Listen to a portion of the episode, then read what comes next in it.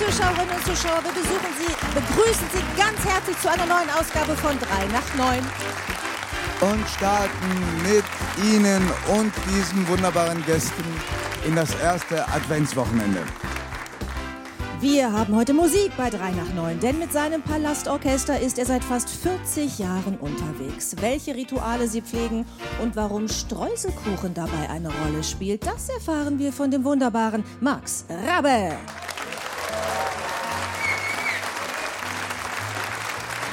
Kindern, Kindern eine warme Mahlzeit zu, ermöglichen und sie zu lehren, wie man glücklich sein kann. Dafür setzt sich diese Frau in Hamburg ein. Wir freuen uns, dass sie heute Abend hier ist. Hannelore Lai.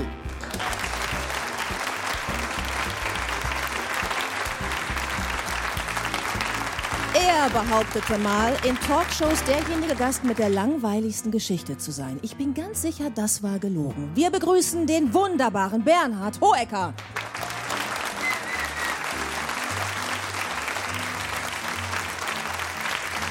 Kaum jemand füllte in den vergangenen zwei Wochen so sehr die Schlagzeilen wie er. Er hat viele Antworten gegeben, aber wir haben noch viele Fragen. Begrüßen Sie ganz herzlich Jan Ulrich.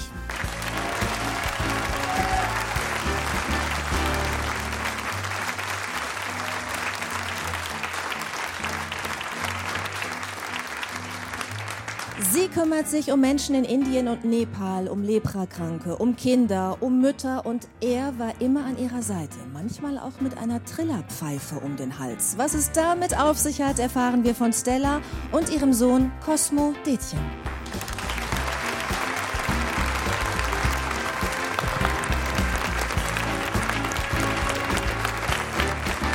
Vor zwei Jahren hm, war sie schon mal hier zu Gast damals noch als designierte Außenministerin. Seitdem ist einiges passiert und wir freuen uns außerordentlich über den erneuten Besuch von Annalena Baerbock.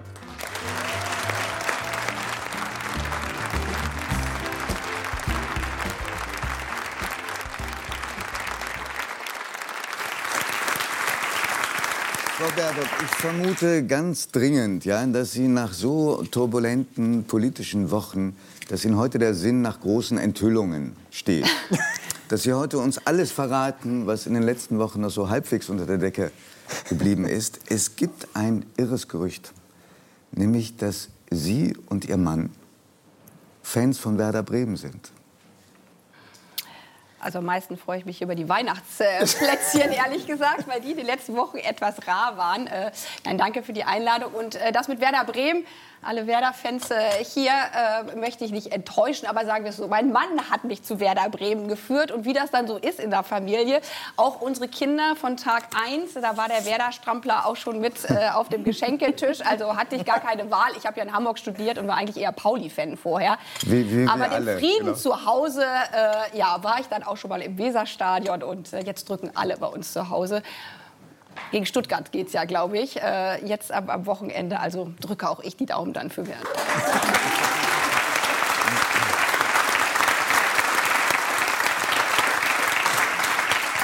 Viele werden sich jetzt vielleicht wundern, warum wir nicht das Spiel der deutschen Frauen gegen Dänemark kommentieren in der Nation League. Das liegt daran, dass wir äh, die Sendung vor dem Spiel aufgezeichnet haben. Also nicht wundern, wir wissen, dass es das Spiel gibt, aber wir kennen das Ergebnis nicht. Und das heißt aber, dass wenn es um Frauenmannschaften gibt, da haben Sie einen anderen Favoriten. Ja, also ich lebe ja seit langem in Potsdam und deswegen natürlich äh, Turbine Potsdam. Die sind jetzt leider abgestiegen in die zweite Liga, Eben. aber ja, also äh, Liebe kennt keine Liga. Ja, das ist ja das wichtigste Motto, nicht nur im Sport, äh, sondern auch manchmal in der Politik. Das eint ja auch Sport und Politik. Man weiß, es geht manchmal bergauf und manchmal auch wieder bergab. Und äh, ja, Frauenfußball hatte ja lange Zeit äh, nicht so ein einfaches Standing wie bei vielen Sportarten, ehrlichkeitshalber. Äh, Und äh, da haben die Frauen, glaube ich, ja in den letzten Jahren, um nicht zu sagen Jahrzehnten gezeigt, äh, dass wir äh, auch äh, Weltmeisterin werden äh, können. Und ähm, Mal- mal werden können und mal nicht. Mal nicht werden Ja. können, mal nicht werden, äh, werden können. Ja, aber nee, ich war das letzte Mal, dass ich im Stadion war, war tatsächlich bei Turbine Potsdam. Weil, ja. Aber ich meine, da, da waren Sie doch absolute Avantgarde, denn Sie haben schon in sehr frühen Jahren im Verein Fußball gespielt. Ja, leider hat es nicht über die, jetzt weiß ich gar nicht, muss ich mal aufpassen, dass alles korrekt ist, was man sagt. Äh, Meine Cousine, die war äh, deutlich besser als ich, die wüsste das jetzt. Also ich würde mal behaupten, leider hat es nicht zur Bezirksliga drüber hinaus äh, gereicht. Äh, ich habe ja eine andere Sportart gewählt, da war ich etwas erfolgreicher. Aber Ja. so auf dem Dorf, da gibt es halt auch nicht so viele Sportarten. Und äh, als meine Cousine dann äh, irgendwann meinte, Fußball bräuchten wir eigentlich und sie durfte dann in der F-Jugend, nach der F-Jugend nicht mehr mit den Jungs weiterspielen. Das waren damals, ich glaube immer noch so, ne, dass wenn man zu alt ist als Mädchen, darf man nicht mehr in der jungen Mannschaft äh, mitspielen. Und äh, deswegen brauchte sie Mitspielerinnen und da wurden äh, die ganze Familie mitverpflichtet, damit es genug sind, dass dann die Mädchenmannschaft gegründet werden konnte. Und so bin ich zum Fußball gekommen, obwohl ich ja eigentlich Trampolin gemacht habe. Und meine Eben. Trainerin meinte dann immer, du bist eine Turnerin, bitte nicht so viele blaue Flecken äh, auf den Schienbeinen haben. Sie waren ja auch im Turn- und Sportverein Jeinsen. Das war aber der Fußballverein ist, eigentlich. Der, das ist, ähm, aber er hieß Turn- Mhm. und Sportverein und der liegt, äh, der war in Pattensen, ist das korrekt? Bei Hannover? äh, genau, bei Pattensen, ja. Also, ich, Also bei Pattensen, bei Hannover. Ja. Genau, ja, richtig auf dem Dorf. Wir wollen, halt, wir wollen sehr genau sein. ne? genau. Sagen Sie, und ähm, wenn Sie sich an die Fußballzeit zurückerinnern und diese lange Linie jetzt ziehen in die Gegenwart und sich Ihren Ehemann anschauen, finden Sie auch, dass der eine Ähnlichkeit hat mit Jürgen Klopp? Es gab mal Zeiten, äh, ja. Und finden Sie das gut oder stört Sie das? Also es gibt ja so Dinge, wo man denkt, naja, da ist man Außenministerin, dann könnte man ja Leute, die man immer mal treffen wollte, vielleicht auch treffen. Und mein erstes äh, G7-Treffen war in Liverpool. Das war irgendwie eine Woche nach meiner Amtseinführung und damit drei Wochen nach dieser Sendung, als ich beim letzten Mal da war. Und da sollten alle danach noch mal ins Stadion äh, gehen. Und ich hätte gehofft, er wäre auch äh, da, aber Er war nicht da? er war leider nicht da. Nee, also das finde ich ja nun Also wenn Sie für die nächste Sendung, ich komme dann in die nächste Sendung äh, vielleicht wieder, wenn Sie das dann Okay, also ist das ein Versprechen? Wenn Jürgen Klopp kommt, kommen Sie auch. Ich sag mal so, es hängt ein bisschen von der Weltlage, Weltlage, ab, ja. aber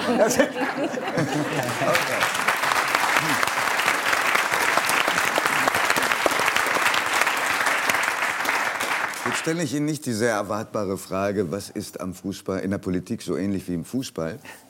Ähm, und auch nicht, was Ihr Trainer, Ihr damaliger gesagt hat. Sie seien nämlich extrem einsatzfreudig und kämpferisch gewesen. Aber mich würde schon interessieren, weil Sie sich so gut auskennen im Fußball, so jemand wie Olaf Scholz, der also in Ihrem Kabinett sitzt, habe ich mir sagen lassen.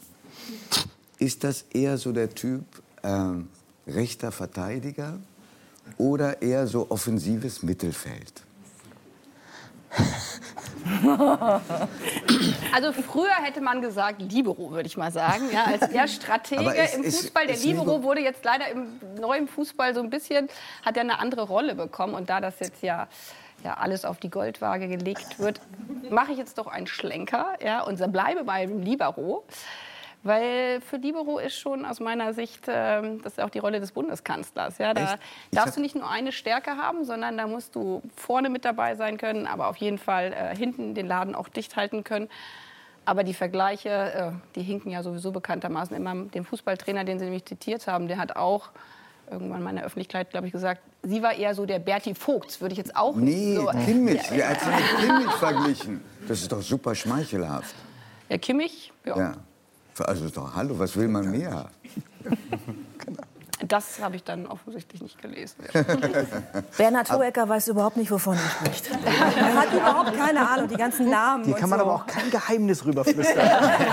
Bernhard, hast du Fußball bin- Schimmer Du bist vom raus, Fußball? ne? Ich, bin, ich würde, glaube ich, von der Nationalmannschaft würde ich, glaube ich, zwei Leute zusammenkriegen und die wären falsch. Und ich bin, ich bin ganz schlecht im Namen merken. Ich kann mir, es gibt sogar einen Fachbegriff dafür, wenn man sich keine Namen merken kann. Aber ich kann sie mir so schlecht merken, dass ich mir den Namen des Fachbegriffs nicht merken kann. Und der, der lautet? Ja, die, ich müsste du- jetzt nachgucken. Aber es gibt einen, einen medizinischen Fachbegriff für Namen vergessen. Aber das ist auch nicht meine Stärke und das ist das Gute an meinem jetzigen Job, da ich ja nicht mehr Fußball äh, leider fast nie mehr spiele. In meinem Job kann man ganz oft sagen, Your Excellency, was sehr gut hilft, ja, wenn man Wow, auch gerade den Namen nicht so parat hat. Ja, das, äh, Haben Sie so einen Mitarbeiter? oder schöne eine Diplomatensprache. Mitarbeiterin, die die ganze Zeit daneben sagen, Das ist äh, Das ist der Präsident der USA. also, der, ist, der ist so ein, also jetzt, so ein Einflüsterer. Ja, wer, wer, das ist, das weiß ich schon. Ja, Beim Namen ist es dann. Ja, genau. Ich gebe zu beim Präsidenten dafür sogar. Das wer, wer sind denn sehr bedeutende Politiker, wenn man sie nicht auf Anhieb erkennt bei irgendeiner Konferenz? Sind die auch ein bisschen beleidigt? Ja, würde ich schon sagen. Aber man selber wäre es ja wahrscheinlich auch. Äh, aber ist Ihnen das schon mal passiert? Aber mein, meine, das ist nicht bei mir. Ich habe ein gutes äh, Gesichtsgedächtnis. Ich könnte auch in 20 Jahren noch äh, sagen, Sie waren doch damals in der Talkshow. Nur der Name, das ist... Und sind Sie schon mal mit jemandem verwechselt worden? Ich glaube, als wir all diese Masken noch getragen haben, äh, Svetlana Tichanowskaja, die belarussische, aus meiner Sicht eigentlich legitime Präsidentin äh, von, von Belarus, die ich äh, sehr viel treffe, mit der ich auch viel im Austausch äh, war. Und es gibt ein Foto von uns, äh, weiß gar nicht, ob ich da schon Außenministerin war oder nicht, auf jeden Fall mit Maske. Hm. Und wir haben eine sehr ähnliche Haarfarbe. Ähm, und ich glaube, da musste ich auch zweimal gucken, wer ich eigentlich äh, bin. Wenn Sie, was jedem von uns passiert, Sie werden merken, auch in dieser Sendung, mir bestimmt noch etliche Male, wenn Sie sich einen Versprecher leisten, gehen Sie inzwischen damit nonchalant um und sagen, passiert jedem Menschen oder ist das Ihnen peinlich? Das ist mir noch nie passiert.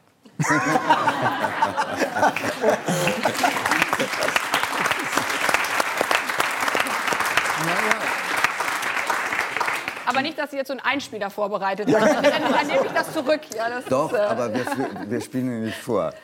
Das Oder beim Comedian. Ja, genau. ja. Ähm, aber wenn Sie sowas so aus dem Ärmel schütteln wie ein, ein Satz, dem Sie dem russischen äh, ähm, Außenminister Sergei Lavrov gesagt haben, nämlich da wollte sie abfüllen mit Wodka, lassen Sie uns das nach 22 Uhr so deutlich sagen, es war aber Mittagszeit. Und Sie haben dann gesagt, Wodka Mittag ist das ein Härtetest? Ich habe zwei Kinder geboren. Fällt Ihnen sowas spontan ein? Ja, und das ist ja manchmal auch äh, das, äh, die Herausforderung, nenne ich es mal so, äh, dass, äh, dass mal so der erste Impuls, den da man auch. Ja. ja, die Stimmung war offensichtlich.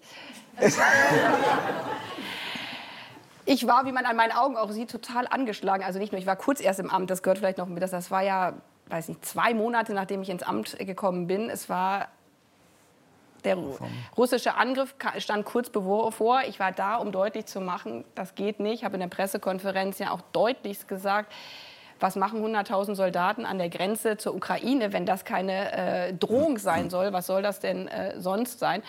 Dann hatte ich noch ein total entzündetes Auge, wie man ein bisschen auf diesem äh, Foto sieht. Und natürlich so ein Gespräch, das bereiten wir äh, minutiös vor, gerade wenn man neu ins Amt äh, gekommen ist. Das war über mehrere Stunden angelegt. Das war ein Mittagessen. Und vorher hatten auch schon äh, meine Diplomatinnen und Diplomaten gesagt, so Strategie ist, die Leute zu testen, sie zu verunsichern. Und äh, fachlich waren wir top vorbereitet. Äh, und ein bisschen bin ich ja auch schon in der Politik äh, und auch gerade die Rolle zwischen Männern und Frauen äh, kenne ich auch äh, immer mal wieder. Und dass im Zweifel die Angriffe gar nicht auf einer fachlichen Ebene äh, kommen, äh, wie der das bei meiner damaligen noch britischen Kollegin gemacht hat, in der er gesagt hat, aber finden Sie nicht, der Ort äh, gehört eigentlich ähm, zu, äh, zur Ukraine und dann war es aber ein Ort, der genau in Russland lag, sondern mhm. dass es im Zweifel andere Situationen sind. Darauf kann ein kein anderer Diplomat äh, vorbereiten und deswegen glaube ich, ja, es gehört eine gewisse Schlagfertigkeit auch zur Außenpolitik äh, mit. Und wie hat er geguckt, als Sie ihm diese Antwort geliefert haben? Also ich weiß es gar nicht mehr. So normalerweise werden Dinge, die in internen Gesprächen äh, passieren, da, deswegen macht man ja interne Gespräche, dass es nicht nach außen geht und das ist irgendwie aufgrund des russischen Angriffskrieges und so dann irgendwann nach außen äh, getreten. Ich glaube eher, dass ich gemerkt habe, wie manche meine eigenen Mitarbeiter etwas gezuckt haben äh, angesichts der Antwort, dass man über die Geburten von Kindern äh, plötzlich äh, spricht. Ähm, aber glauben Sie, dass das ähm, wirklich so ein Mann-Frau-Ding war, weil er es nur mit der ersten weiblichen Außenministerin Deutschlands zu tun hatte, dass er diese Verunsicherungsstrategie gewählt hat? Es gibt doch auch die Geschichte, dass Wladimir Putin immer, wenn Angela Merkel da war, gerne auch mal einmal, einen Hund ne, ja. ähm, dazu genommen hat, weil er genau wusste, dass sie Angst vor Hunden hat. Also spielt Politik dann tatsächlich auch mit diesen genderspezifischen Dingen? Ganz bewusst? Oder sind es Ängste grundsätzlich und Verunsicherungstaktiken, die angewandt werden? Also in der Machtpolitik und erst recht in solchen, sag ich mal, Extremsituationen, wo wir kurz vor einem brutalen Angriffskrieg äh, stehen, da agieren Leute sicherlich noch anders als zu anderen Zeiten. Nichtsdestotrotz ist Herr Lavrov ein Außenminister, der äh, einer der längsten Außenminister auf der internationalen Bühne war. Das heißt, mit allen Wassern gewaschen.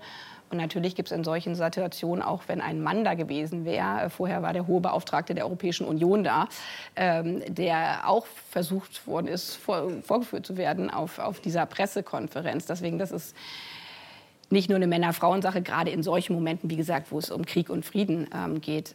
Aber, das ist meine Erfahrung generell in der Politik, ich glaube, das ist die Erfahrung, die hier vielleicht alle Frauen im Raum schon mal gemacht haben, dass es äh, immer mal wieder auch eine Komponente gibt. Ich würde sagen, wenn Gesprächspartner an die Argumente ausgehen und das inhaltliche Argument äh, nicht mehr zählt und auch das Sachargument nicht mehr äh, zählt, wo man vielleicht einem männlichen Gesprächspartner dann aggressiv gegenüber wird, dann wird gegenüber Frauen, nicht von allen, aber von manchen manchmal die Ebene gewechselt. Dann ist man zu zickig, zu laut, äh, zu, zu weiblich. Und zu unbedarft kommt dann Zu unbedarft. Oder dann ist halt auch die Frage, mittags Wodka zu trinken. Aber ich habe danach von einem anderen männlichen Kollegen gehört und deswegen sind manche Dinge, die vielleicht dann auch mir als erste weibliche Außenministerin passieren, wo alle Welt drüber spricht, hat ein anderer männlicher Kollege, der das dann auch in der Zeitung gelesen hat, aber aus einem anderen Land zu mir gesagt, ach, das war so gut. Ich sage in solchen Momenten immer, ich bin trockener Alkoholiker. Oh. Ja. Ähm, ja, Ihre Antwort ist super. Also, aber, also, also nein, aber das zeigt ja, dass ja. die Frage, auch solche Fragen machtstellend sind, um beim anderen auszutesten, aus was für Gründen auch immer der kein Alkohol äh, trinkt, aber offensichtlich, um auszutesten, ob man die Leute verunsichern kann oder nicht verunsichern nach, kann. Nach zwei Jahren jetzt als Außenministerin, was ist Ihre Erfahrung? Spielen Antipathien in der Politik eine Rolle oder ist das, geht es eigentlich nur um Interessen? Antipathien spielen eine Rolle und Sympathien aber auch. Und mhm. das ist, glaube ich, das, was man, also eigentlich ist alles wie im ganz normalen Leben auch, auch die Frage Männerrollen wie im äh, Berufen. Deswegen habe ich gerade gesagt, das ist einer Krankenschwester passiert das auch manchmal, dass man als Frau anders behandelt wird oder äh, einer, einer Ingenieurin. Aber genauso ist es auch bei dem Thema. Natürlich kommt man mit Arbeitskollegen oder mit Chefin oder Chefs äh, einfacher klar, wenn man gewisse Grundsympathien äh, füreinander hat. Was ich glaube, nur in der Politik manchmal unterschätzt wird, wie wichtig Vertrauen ist mhm.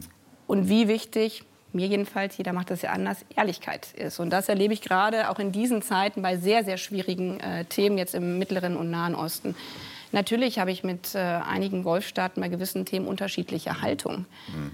Aber was in solchen Momenten zählt, ist, dass man entweder das Gefühl oder die Erfahrung hat, dass man sich auf den anderen verlassen kann, selbst wenn der oder die jetzt sagt, wir können euren Weg nicht mitgehen, wir sehen das anders als ihr, wie ihr zu Israel steht. Mhm. Das kriege ich jetzt auch gespiegelt, dann, okay, wir wissen, das sagst du vor Kameras, genauso wie du das in internen Gesprächen äh, sagst. Deswegen kann man dann mit so einer Haltung, selbst wenn sie das Gegenteil ist von dem, was man eigentlich selbst glaubt, besser umgehen. Und mir persönlich ist das auch genau das Zentrale, ob man sich auf Leute verlassen kann ob äh, das gegebene Wort auch gilt und nicht, dass man das Gefühl hat, äh, die reden einem jetzt nach dem Mund und wenn man dann äh, weg ist, dann wird in anderen Gesprächskreisen ganz, ganz anders äh, geredet. Sie würden mir wahrscheinlich, nicht wahrscheinlich, sondern ganz sicher leider nicht verraten, schon gar nicht vor der Kamera, wer bislang der unsympathischste Politiker war, den Sie getroffen haben. ähm, aber gibt es einen Politiker, von dem Sie sagen würden, gegen den habe ich jetzt im Moment so viel ähm, hat sich da so viel angestaut. Mit dem möchte ich auch gar nicht reden. Oder muss eine Außenministerin im Notfall mit jedem reden können und mit jeder? Ja, hm. mit jedem und äh, mit jeder. Weil reden heißt ja nicht, dass man sich gegenseitig bestätigt, sondern reden heißt ja gerade, und eigentlich ist der Job aus meiner Sicht leider in diesen Krisenzeiten von einer Außenministerin gerade mit dem äh, am meisten oder sehr viel zu reden, äh, die Dinge anders sehen. Weil man in diesen Krisenzeiten geht es nicht darum, dass man sich gegenseitig bestärkt, sondern es geht ja darum, gerade andere, die man braucht äh, oder die die für den Frieden gebraucht werden, dass man mit denen im Gespräch ist. Deswegen bin ich jetzt auch in den letzten äh, Wochen so viel im Nahen Osten unterwegs äh, gewesen, um gerade in der Situation, ähm, was wir hier in Deutschland ja auch erleben, dass äh, der Angriff äh, der Terrororganisation Hamas auf Israel mit all dem Leid, was er über die Menschen in Israel gebracht hat, wenn wir jetzt sehen, ähm, die, die vielen, vielen Menschen, die in Gaza gestorben sind, dass ähm, diese Situation so Gräben massiv vertieft hat, die Hass und Hetze befördert hat und gerade in solchen Momenten mit ähm, anderen ins Gespräch zu kommen, mit arabischen Ländern, ist für mich unglaublich äh, wichtig. Und dann gibt es natürlich, deswegen meine ich Vertrauen. Dann ist es entscheidend, mit denen zu versuchen, für Frieden zu arbeiten, wo man das Vertrauen hat, äh, dass äh, sie auch am Frieden interessiert sind und äh, andere Länder, äh, denen man kein Stück vertrauen kann. Mhm. Da muss man im Zweifel auch reden, aber da muss man sich auch klar machen, äh, dass man nicht naiv sein darf. Erlauben Sie mir eine, eine äh, unpolitische Frage zu einem sehr politischen Vorgang. Ähm, also, weil Sie gerade gesagt haben, Vertrauen ist ein Faktor, der unterschätzt wird. Es ist ganz offensichtlich so, dass die Mehrheit der Bevölkerung im Moment zu ihrer Regierung kein besonders großes Vertrauen hat. Ich kann mich äh, nicht erinnern, dass eine Koalition so wenig Zustimmung in den Wählerumfragen hatte wie im Moment. Befällt Sie manchmal der Verdacht, dass die Politik, für die Sie stehen, auch für die Ihre, ihre äh, Unterstützer stehen, auch Ihre Wähler, also ich sage mal Umbau der Industriegesellschaft, eine liberale Migrationspolitik, Kampf dem Verbrennungsmotor und äh, ähnliche Dinge, dass die Mehrheit der Deutschen das einfach nicht wollen?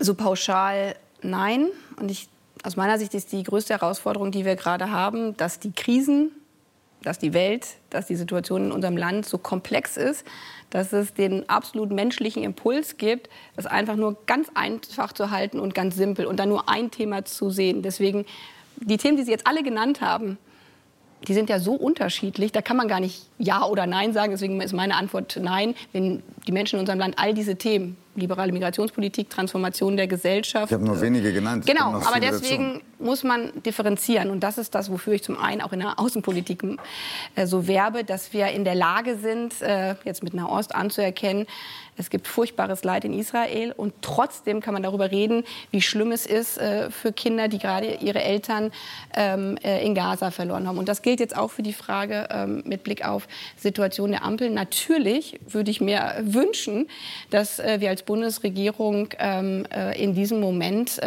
mehr Zustimmung hätten. Aber das Leben ist ja kein Wunschkonzert. Also muss man sich anschauen, wo haben wir Dinge nicht gut gemacht. Und deswegen kann man nicht alle Themen in einen Topf werfen. Wir haben gesehen, dass zum Beispiel Beispiel mit Blick auf äh, die Transformation, so würde man es technisch nennen, äh, des Energiesektors, der Wärme offensichtlich auch von, von grüner Seite nicht klar genug kommuniziert worden ist, worum geht es eigentlich und am Ende alle verunsichert werden. So, daran müssen wir arbeiten, dass wir das ändern. Führt mich das aber dazu zu sagen, wir machen keinen Klimaschutz äh, mehr, das war Ihre Frage, gibt es kein Vertrauen für Klimaschutz in Deutschland? Ganz und gar nicht, sondern die Zustimmung zum Klimaschutz ist riesen, riesengroß. Und das ist gerade das Schwierige aus meiner Sicht. Vielleicht nicht in dieser Form. Die Zustimmung zum Klimaschutz ist riesengroß, aber vielleicht nicht in der Form, wie Sie es anpacken. Ja, das habe ich ja gerade. Ich habe ja gerade gesagt. Natürlich, da, natürlich, schauen wir uns an, in welchen Bereichen wir Dinge hätten anders machen müssen. Aber wenn Sie jetzt auch hier im Saal fragen, wollen Sie, dass wir nichts gegen die Erderwärmung tun oder wollen Sie, dass wir dagegen tun? Würden, glaube ich, sehr, sehr viele sagen, wir wollen, dass wir das dagegen tun. Wenn wir jetzt einzeln fragen, was bedeutet das für den Verkehrssektor, was bedeutet das für den Wärmesektor, dann gibt es sehr unterschiedliche Antworten drauf. Und ich weiß, vielleicht ein kleiner Punkt. Ich hatte vorhin eine Besuchergruppe, da hat mich ein Herr genau das Gleiche gefragt. Es sind ja so viele Krisen auf der Welt. Warum fokussieren Sie sich da nicht auf die wichtigsten und lassen zum Beispiel den Mobilitätssektor und wie wir eigentlich Auto fahren, mit welcher Technologie einfach außen vor? Mhm. So, der erste Impuls ist ja nichts Besseres als das. Das würden wir gerne tun, aber in unserer Welt ist alles miteinander vernetzt. Wenn wir über die Frage reden, Geopolitik China, sehen wir, dass China seinen Mobilitätssektor maximal fördert, nämlich Elektroautos. Verbrenner dürfen da von Deutschland noch verkauft werden, aber Elektroautos nicht in so einem Maßstab. So, so wird die Frage des Antriebsmotors immer mehr zu einer geopolitischen Frage. Und wenn wir das jetzt einmal durchdeklinieren würden und wir sagen, also zur Mobilität sagen wir in Deutschland gar nichts mehr als Politik, jeder soll mal machen, was er will, auch die deutschen Automobilfirmen, wären wir aus meiner Sicht am Ende bei dem Punkt, dass es bedeuten würde, die deutschen Automobilkonzerne hätten gegen äh, chinesischen Firmen langfristig, weil es da so krasse Subventionen gibt, keine Chance. Und deswegen ist eben dieses, wir nehmen einfach einen Bereich raus und dann wird es im anderen Bereich schon gut werden, entspricht leider nicht der Weltlage. Ob dann die Förderung von Elektromobilität so richtig ist oder falsch, da sind wir zum Glück ein freies Land, äh, da haben wir unterschiedliche Meinungen zu. Aber es ist eben nicht so simpel, wie manche suggerieren, zu sagen, ein Themenfeld, da kümmern wir uns nicht drum, weil wir in einer Welt leben, wo alles miteinander vernetzt ist. Wann backen Sie wieder Plätzchen mit Ihren Kindern? Ja, deswegen, ich nehme ein paar Zimtsterne mit. Das ist genug.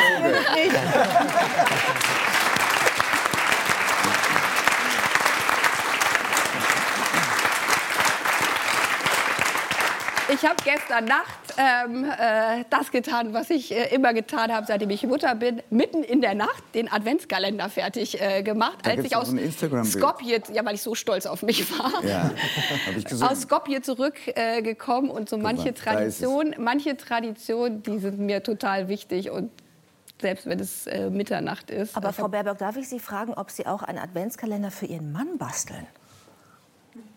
Das ist ja immer so eine Frage in Beziehungen. Ne? Ja, Kriegt das- man einen gebastelten Adventskalender oder einen von der Stange? Schaffen Ja, Sie das- das?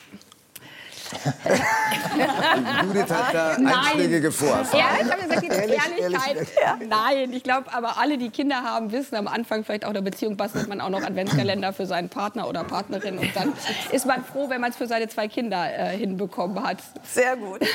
Vielen Dank. Baerbock, das war eine ehrliche Antwort.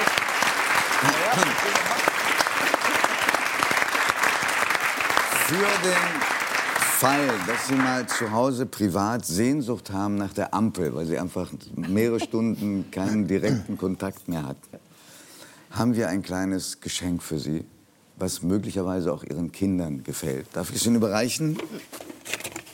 Schauen Sie mal.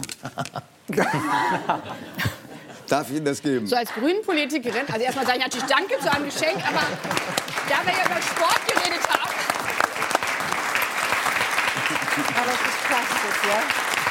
Es ist Plastik. vielen Dank. Ich äh, verteile es dann vielleicht im Kabinett und ich ich nehme diese Farben und gebe diese Farbe dann äh, äh, weiter. Nee, aber da wir ja über Sport geredet haben, also mit solchen, solchen Tischtennisschlägern kann man aber nicht so gut. Äh, Ich wollte gerade sagen. Aber, aber man kann sie dem einen oder anderen um die Ohren hauen. genau. Nein, das tun wir nicht. Frau Baerbock, ähm, erstmal vielen Dank, dass Sie gekommen sind. Wirklich wissen wir sehr zu schätzen. Grüßen Sie Ihren Mann. Sagen Sie, dass er mit drei Tage Bart wirklich aussieht wie Jürgen Klopp. Und dass Sie wiederkommen, falls die Weltlage es zulässt. Ich bin ganz sicher, ja, wenn Jürgen Klopp kommt. Genau. Dankeschön. Danke.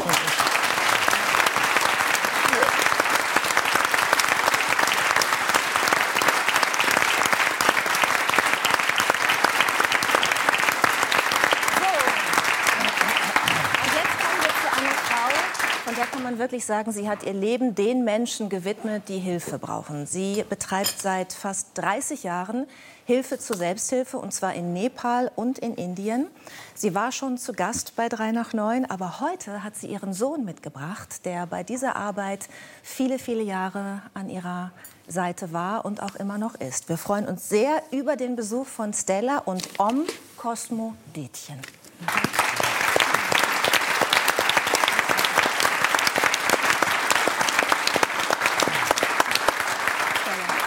Habe gerade gesagt, du warst schon öfter bei uns. Und deswegen wissen wir hier alle, dass du unglaublich bescheiden bist und so gar nicht stolz auf das, was du erreicht hast. Deswegen erlaub mir bitte, einmal kurz zusammenzufassen, was dein Lebenswerk ist. Ich habe wirklich versucht, das in wenigen Sätzen hinzukriegen und das ist gar nicht so einfach. Sie werden gleich hören, warum. Ähm, seit 1996 hilfst du Leprakranken mit medizinischer und sozialer Hilfe in Indien. Du hast Kinderheime gegründet für Waisen und Kinder von Leprakranken. Du hast Schulen gegründet für Müllsammlerkinder in den Slums. Auch in Nepal bist du aktiv. Du hast Schulen gegründet, sanitäre Anlagen gebaut, hast Licht, vernünftige Öfen in die Hütten gebracht, Geburtshäuser gegründet, eine Mutter-Kind-Klinik, eine Kardiologie.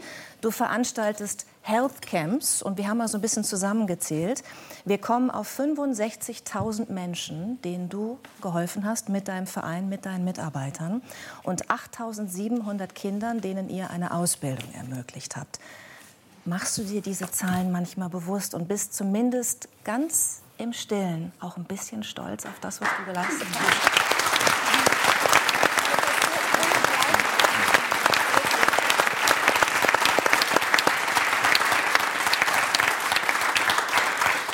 Also ich bin sehr stolz auf mein Team. Ich habe in Nepal das große Glück, Menschen an meiner Seite zu haben, die das genauso wollen wie ich und die das immer nach vorne bringen.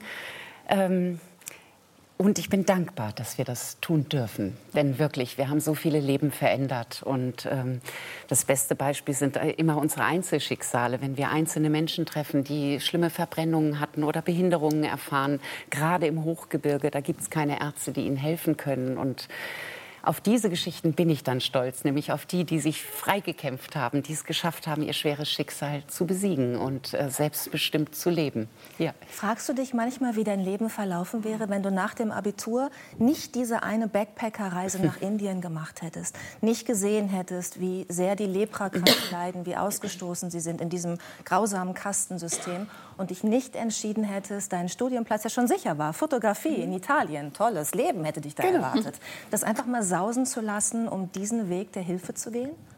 Also ich schätze, ich wäre in Italien geblieben. Also da gibt es schon immer noch so ein, ein, ein, Stück im Herzen, das sehr Ich muss sagen, ich freue mich, dass Sie das sagen, aber ich wäre es nicht. also, aber ich bin kein Mensch, der, der sagt, was wäre, wenn, weil ähm, mein Leben ist dafür doch zu krass. Weil wenn ich mich dann da so in Watte packen würde und sagen würde, ach, es wäre schön, in Deutschland ein Haus zu haben oder hier bequem zu leben, dann würde ich vielleicht die Dinge nicht mehr aushalten. Mhm. Deshalb Vollgas voraus. Ja. Und zu diesem krassen Leben gehört ja auch, dass ihr in einer Erdbebenregion auch euer Leben verbringt. Also wir genau. hatten ja gerade erst wieder ein großes Erdbeben in der Region. Da warst du schon in Deutschland, gerade auf Deutschland besucht. Du warst auch in Sicherheit, sage ich jetzt mal hier. Aber Cosmo, um jetzt mal zu dir zu kommen, du hast viele Erdbeben erlebt in deiner Kindheit und in deiner Jugend. Mhm. Wie, wie, wie war das für dich? Also ähm, ich habe eher kleinere äh, Erdbeben miterlebt und es war aber auch immer eine Sache, die im Hinterkopf äh, stand. Ich hatte in der Schule äh, Erdbebentraining, was macht man, wenn es bummelt und das heißt, ähm, ich bin dann auch zur Schule mit einer Trillerpfeife gegangen, denn wenn es vielleicht dann doch passiert, dass man dann äh, mich auch vielleicht finden kann. Genau. Wenn du verschüttet wirst, mhm. genau. Trümmern ja, tatsächlich. Ja. Denn äh, in Nepal ist es so, man wartet theoretisch, äh, es passiert ein größeres Erdbeben jede 70 Jahre. Und das war schon ähm, seit mehreren Jahren schon fällig. Das heißt, wir hatten theoretisch darauf gewartet. Und wie bereitet man sich auf sowas vor? Kann man gar nicht. Also ich hatte immer Motorradhelme neben dem Bett, dass wenn es rappelt, ja, dass wir uns die schnell aufsetzen können. Die meisten Menschen werden ja erschlagen von hm. Dingen, die von oben kommen. Und ähm, da gab es auch eine Geschichte. Es gab einmal einen Moment, wo ähm, es auf einmal ganz dunkel wurde und äh, die, die Vögel äh, weggeflogen sind und die äh, ganzen Hunde gebellt haben. Und da hat man gedacht, okay, jetzt passiert's. Weil die das, Tiere das oft ankündigen. Genau, genau, genau die äh, merken das, äh, bevor, bevor wir es merken. Das heißt, wir sind dann sofort runtergerannt, haben unsere Helme angezogen und am Ende war es nur Hagel. Also Ach, genau. wir standen vor der Haustür, die Nachbarn, die haben sich totgelacht. Wir so, naja, immerhin, wir haben es mal getestet. genau. genau. Hattest du jemals überlegt, als du wusstest, du warst, ja schon im, du warst ja schon in Indien und hast schon Hilfe geleistet und dann warst du schwanger. Hast du jemals überlegt, dass du quasi deinem Kind zuliebe, Cosmo zuliebe, diese Region verlässt, auch dieses Elend verlässt, diese Gefahr verlässt, die alleine schon von der Umwelt ausgeht, um das Kind, ich sag mal, in Sicherheit in mhm. Deutschland aufzuziehen? Also das haben natürlich alle erwartet. Also als ich nach Deutschland mitteilte, damals gab es ja noch keine Handys oder so, also so ein Anruf war Gold wert ja, und ganz schnell gesagt habe, dass ich schwanger sei, hieß es natürlich, ja wann kommst du dann? Und jetzt kommst du ja wieder zurück, Gott sei Dank. Und ähm, das konnte ich aber nicht. Ich habe den Leprakranken damals schon versprochen, dass ich äh, für ihre Heilung eintrete. Die Lepramedizin hat zwei Jahre gedauert. Ich war noch nicht durch. Und dann dachte ich mir, so sehr ich mich gefreut habe, ein Kind bekommen zu dürfen, dachte ich mir, irgendwie muss dieses Kind jetzt mit reinpassen. Also ich kann nicht so vielen Menschen diesen Teppich der Hoffnung wieder unter unterm Boden wegziehen. Ähm, ich probiere es mit Kind dort. Also ich habe lieber, ich bin lieber meinem Herzen gefolgt als den Zweifeln, die im Kopf entstehen können. Mhm. Und Gott sei Dank ist alles gut gegangen. Also ich muss sagen, ich bin meinem Sohn hochdankbar, dass er nicht in seiner Kindheit gesagt hat, lass uns gehen, ich möchte ein bequemes Leben, ich möchte Sicherheit, sondern dass er das mitgetragen hat. Also danke. Super.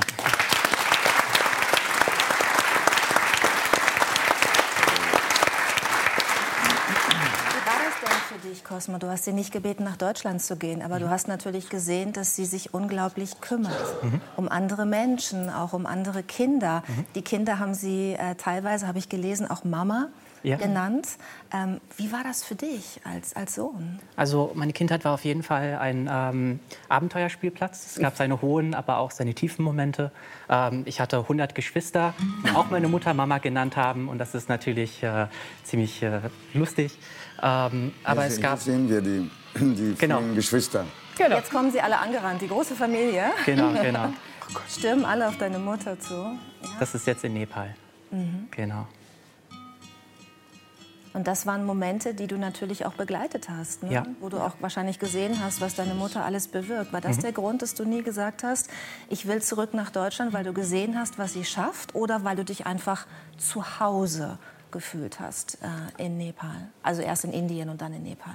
Also weil ich dort aufgewachsen bin, war das für mich normal. Ähm, das bedeutet, wenn ich mit Leprakranken umgeben war, waren das wie Onkel für mich. Die ähm, haben mit mir gebastelt, gespielt. Äh, es war was Positives. Und äh, das war auch eine Situation, äh, die sehr hoffnungsvoll war, weil diese Menschen ja auch äh, durch Back to Life ja neue Möglichkeiten bekamen. So heißt der Verein von Stella Detjen. Genau.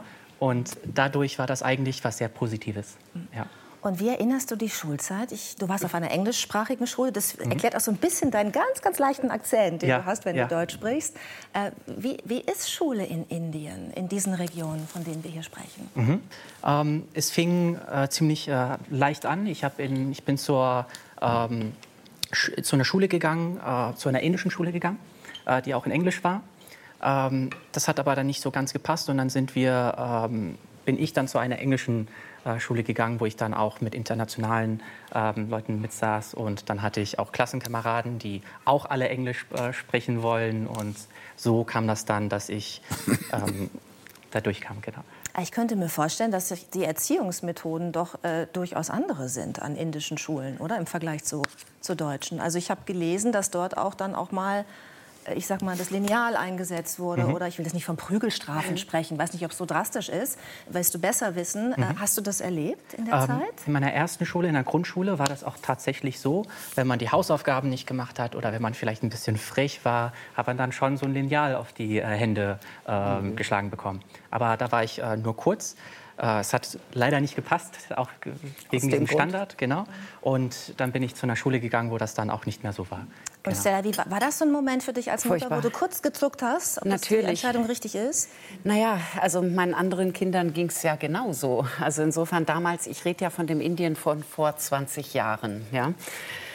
Ich hoffe, dass es heute nicht mehr in den Schulen Usus ist. Und ähm, natürlich habe ich versucht, meine Kinder und mein eigenes Kind davor zu schützen. Wir haben so viele Schulen gewechselt, aber ähm, in Kathmandu war es dann anders. Also in Nepal war das dann Gott sei Dank überhaupt kein Thema mehr. Hat dann eine British Erziehung bekommen, die gut genau. war.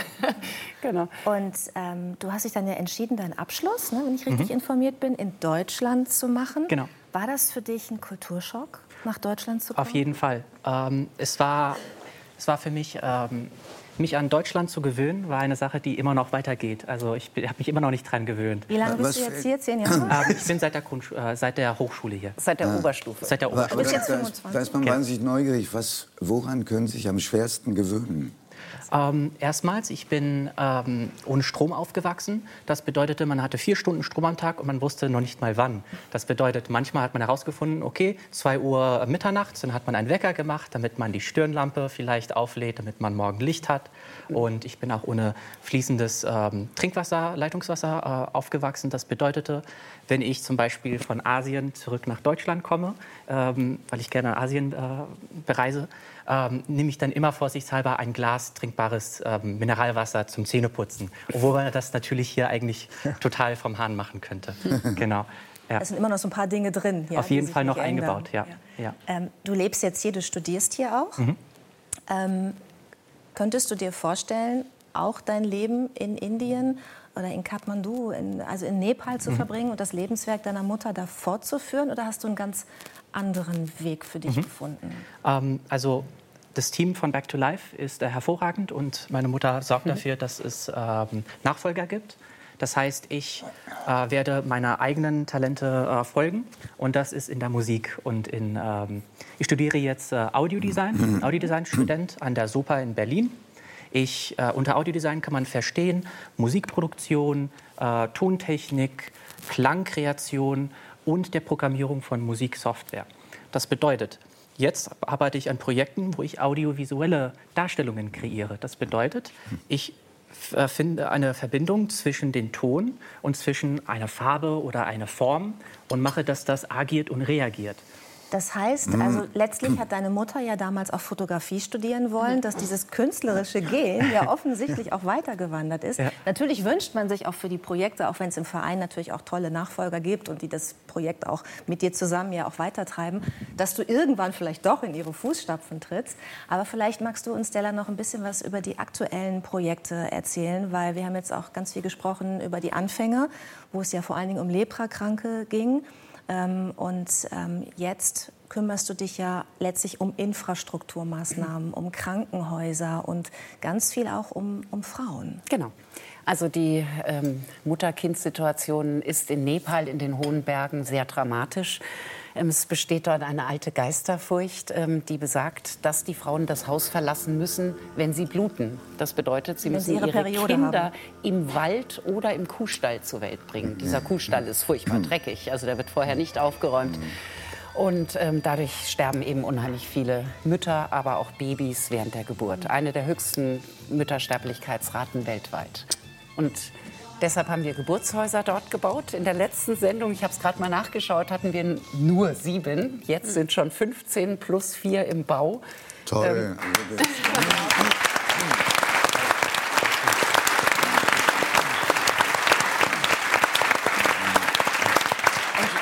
über 3490 Kinder sind gestern, gestern mhm. kam das 90.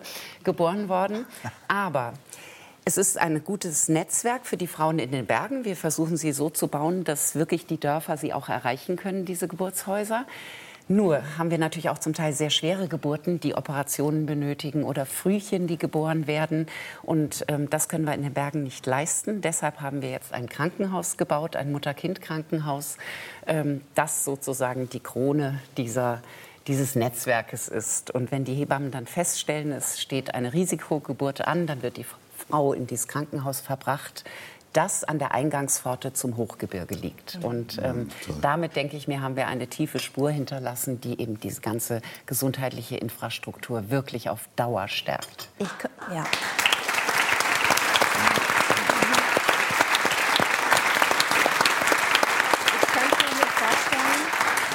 Könnte mir vorstellen, dass es das eine ist, ähm, diese Einrichtungen zu bauen und für Infrastruktur zu sorgen, aber dass es das andere ist, die Menschen auch mitzunehmen auf mhm. diesem Prozess. Denn du hast ja gerade gesagt, es ist auch ein Geisterglauben, es sind tief verwurzelte Traditionen ja auch, mit denen du dann ja brichst, wenn du sagst, die Frau ist nicht unrein, nur weil mhm. sie ein Kind kriegt. Sie muss genau. es nicht alleine im Kuhstall tun. Wie schwierig mhm. ist es auch, die Männer äh, ist zu überzeugen, das zuzulassen, was du da tust? Es ist gar nicht schwierig, denn auch die Männer möchten, dass ihre Frauen überleben und möchten nicht, äh, dass sie so ein, ein, ein, äh, eine tierähnliche Geburt erleben müssen. Sie hatten nur keine Lösung. Die Menschen dort oben sind mhm. wirklich arm. Sie leben von der Landwirtschaft und es reicht kaum, um die Familien zu ernähren. Und deshalb können sie sich selber keine Lösung schaffen. Okay.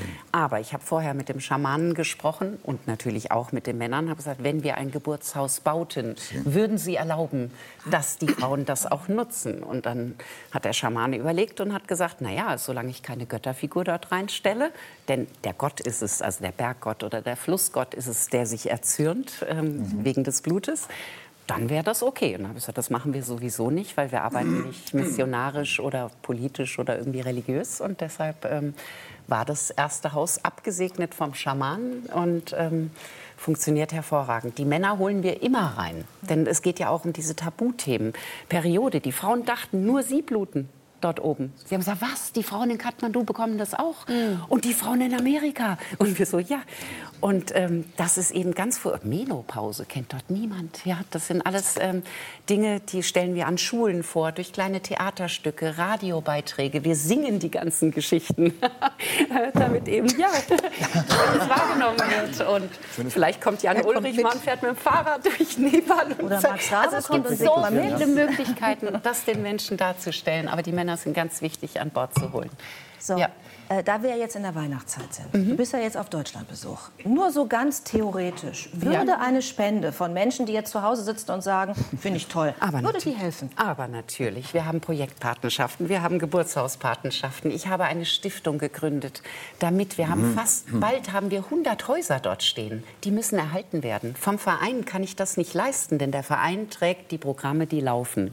41 Schulen haben wir jetzt, dann diese vielen Geburtshäuser. Das muss auch in 25 Jahren noch bestehen. Ich möchte nicht bauen und mich umdrehen und weiterziehen. Ich möchte, dass das für immer stärkt. Und ähm, deshalb diese Stiftung, darüber freue ich mich am allermeisten, weil das unsere Zukunft sichert. Gerade in solchen Zeiten wie heute, in denen sehr viele Sachen kaputt gehen. Und ähm, ja, und deshalb würde ich, bin ich sehr dankbar. Alle Hilfe kommt an. Und ähm, ich werde immer da sein, um dies, das weiter vorauszubringen. Und was Sie vorhin meinten, mein Sohn steht da auch immer dafür da. Manchmal soll, darf, muss ich ihn mitnehmen. Viele Spender sagen, oh, ich würde ihn gerne mal kennenlernen, bevor Sie dann eine größere Spende tätigen oder so. naja, um zu gucken, dass ist da auch wirklich alles in Ordnung. Ähm, ja, aber ich bin froh, dass er seinen Weg geht, weil, wie gesagt, er hat so viel schon getan. Ja. Ja, danke, dass du ihn mitgebracht hast, dass ja. wir ihn mal kennenlernen durften, weil es natürlich auch sein Leben geprägt hat, was du Gutes getan hast auf dieser Welt. Ich wünsche weiterhin mhm. ganz, ganz viel Erfolg und hoffe, dass ganz viele jetzt sagen, mhm. ach, da habe ich mal 10 Euro über im Monat. Ähm, vielen Dank für den Besuch, Stella.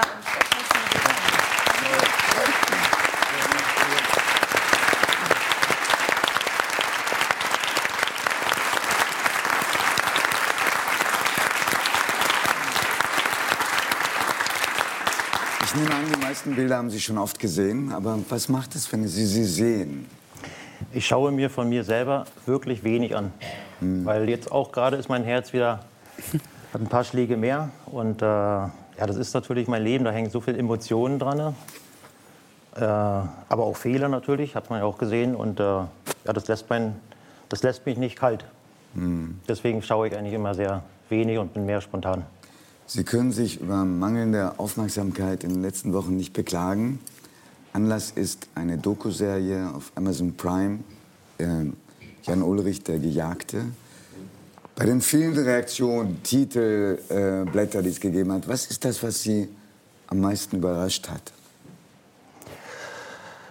Äh, am meisten habe ich doch überrascht, dass das Versprechen, was Konstantin hat das ja äh, mit mir zusammen gemacht, über zwei Jahre, Filmproduktionsfirma, ihr Versprechen gehalten hat, das Welches? wirklich fair, fair zu machen, mhm. über mein Leben äh, zu berichten, aber sehr fair. Und das war vorher viele Jahre so verankert bei mir, weil ich ja in, in den Jahren, also wo, wo ich auch sehr fair, unfair von den, von den Medien behandelt worden bin, meines Erachtens, äh, habe ich der, der Sache erst nicht getraut. Aber dann äh, ist jetzt, glaube ich, eine faire Geschichte rausgekommen. Darf ich Sie fragen, warum Sie sich unfair behandelt fühlten? Äh, weil man auch zum Anfang, gerade zum Anfang, äh, ein Geständnis von mir einfach rauspressen wollte, wo ich äh, nichts sagen konnte, aus verschiedenen Gründen. Und äh, man einfach mich nicht in Ruhe gelassen hat, meine Familie.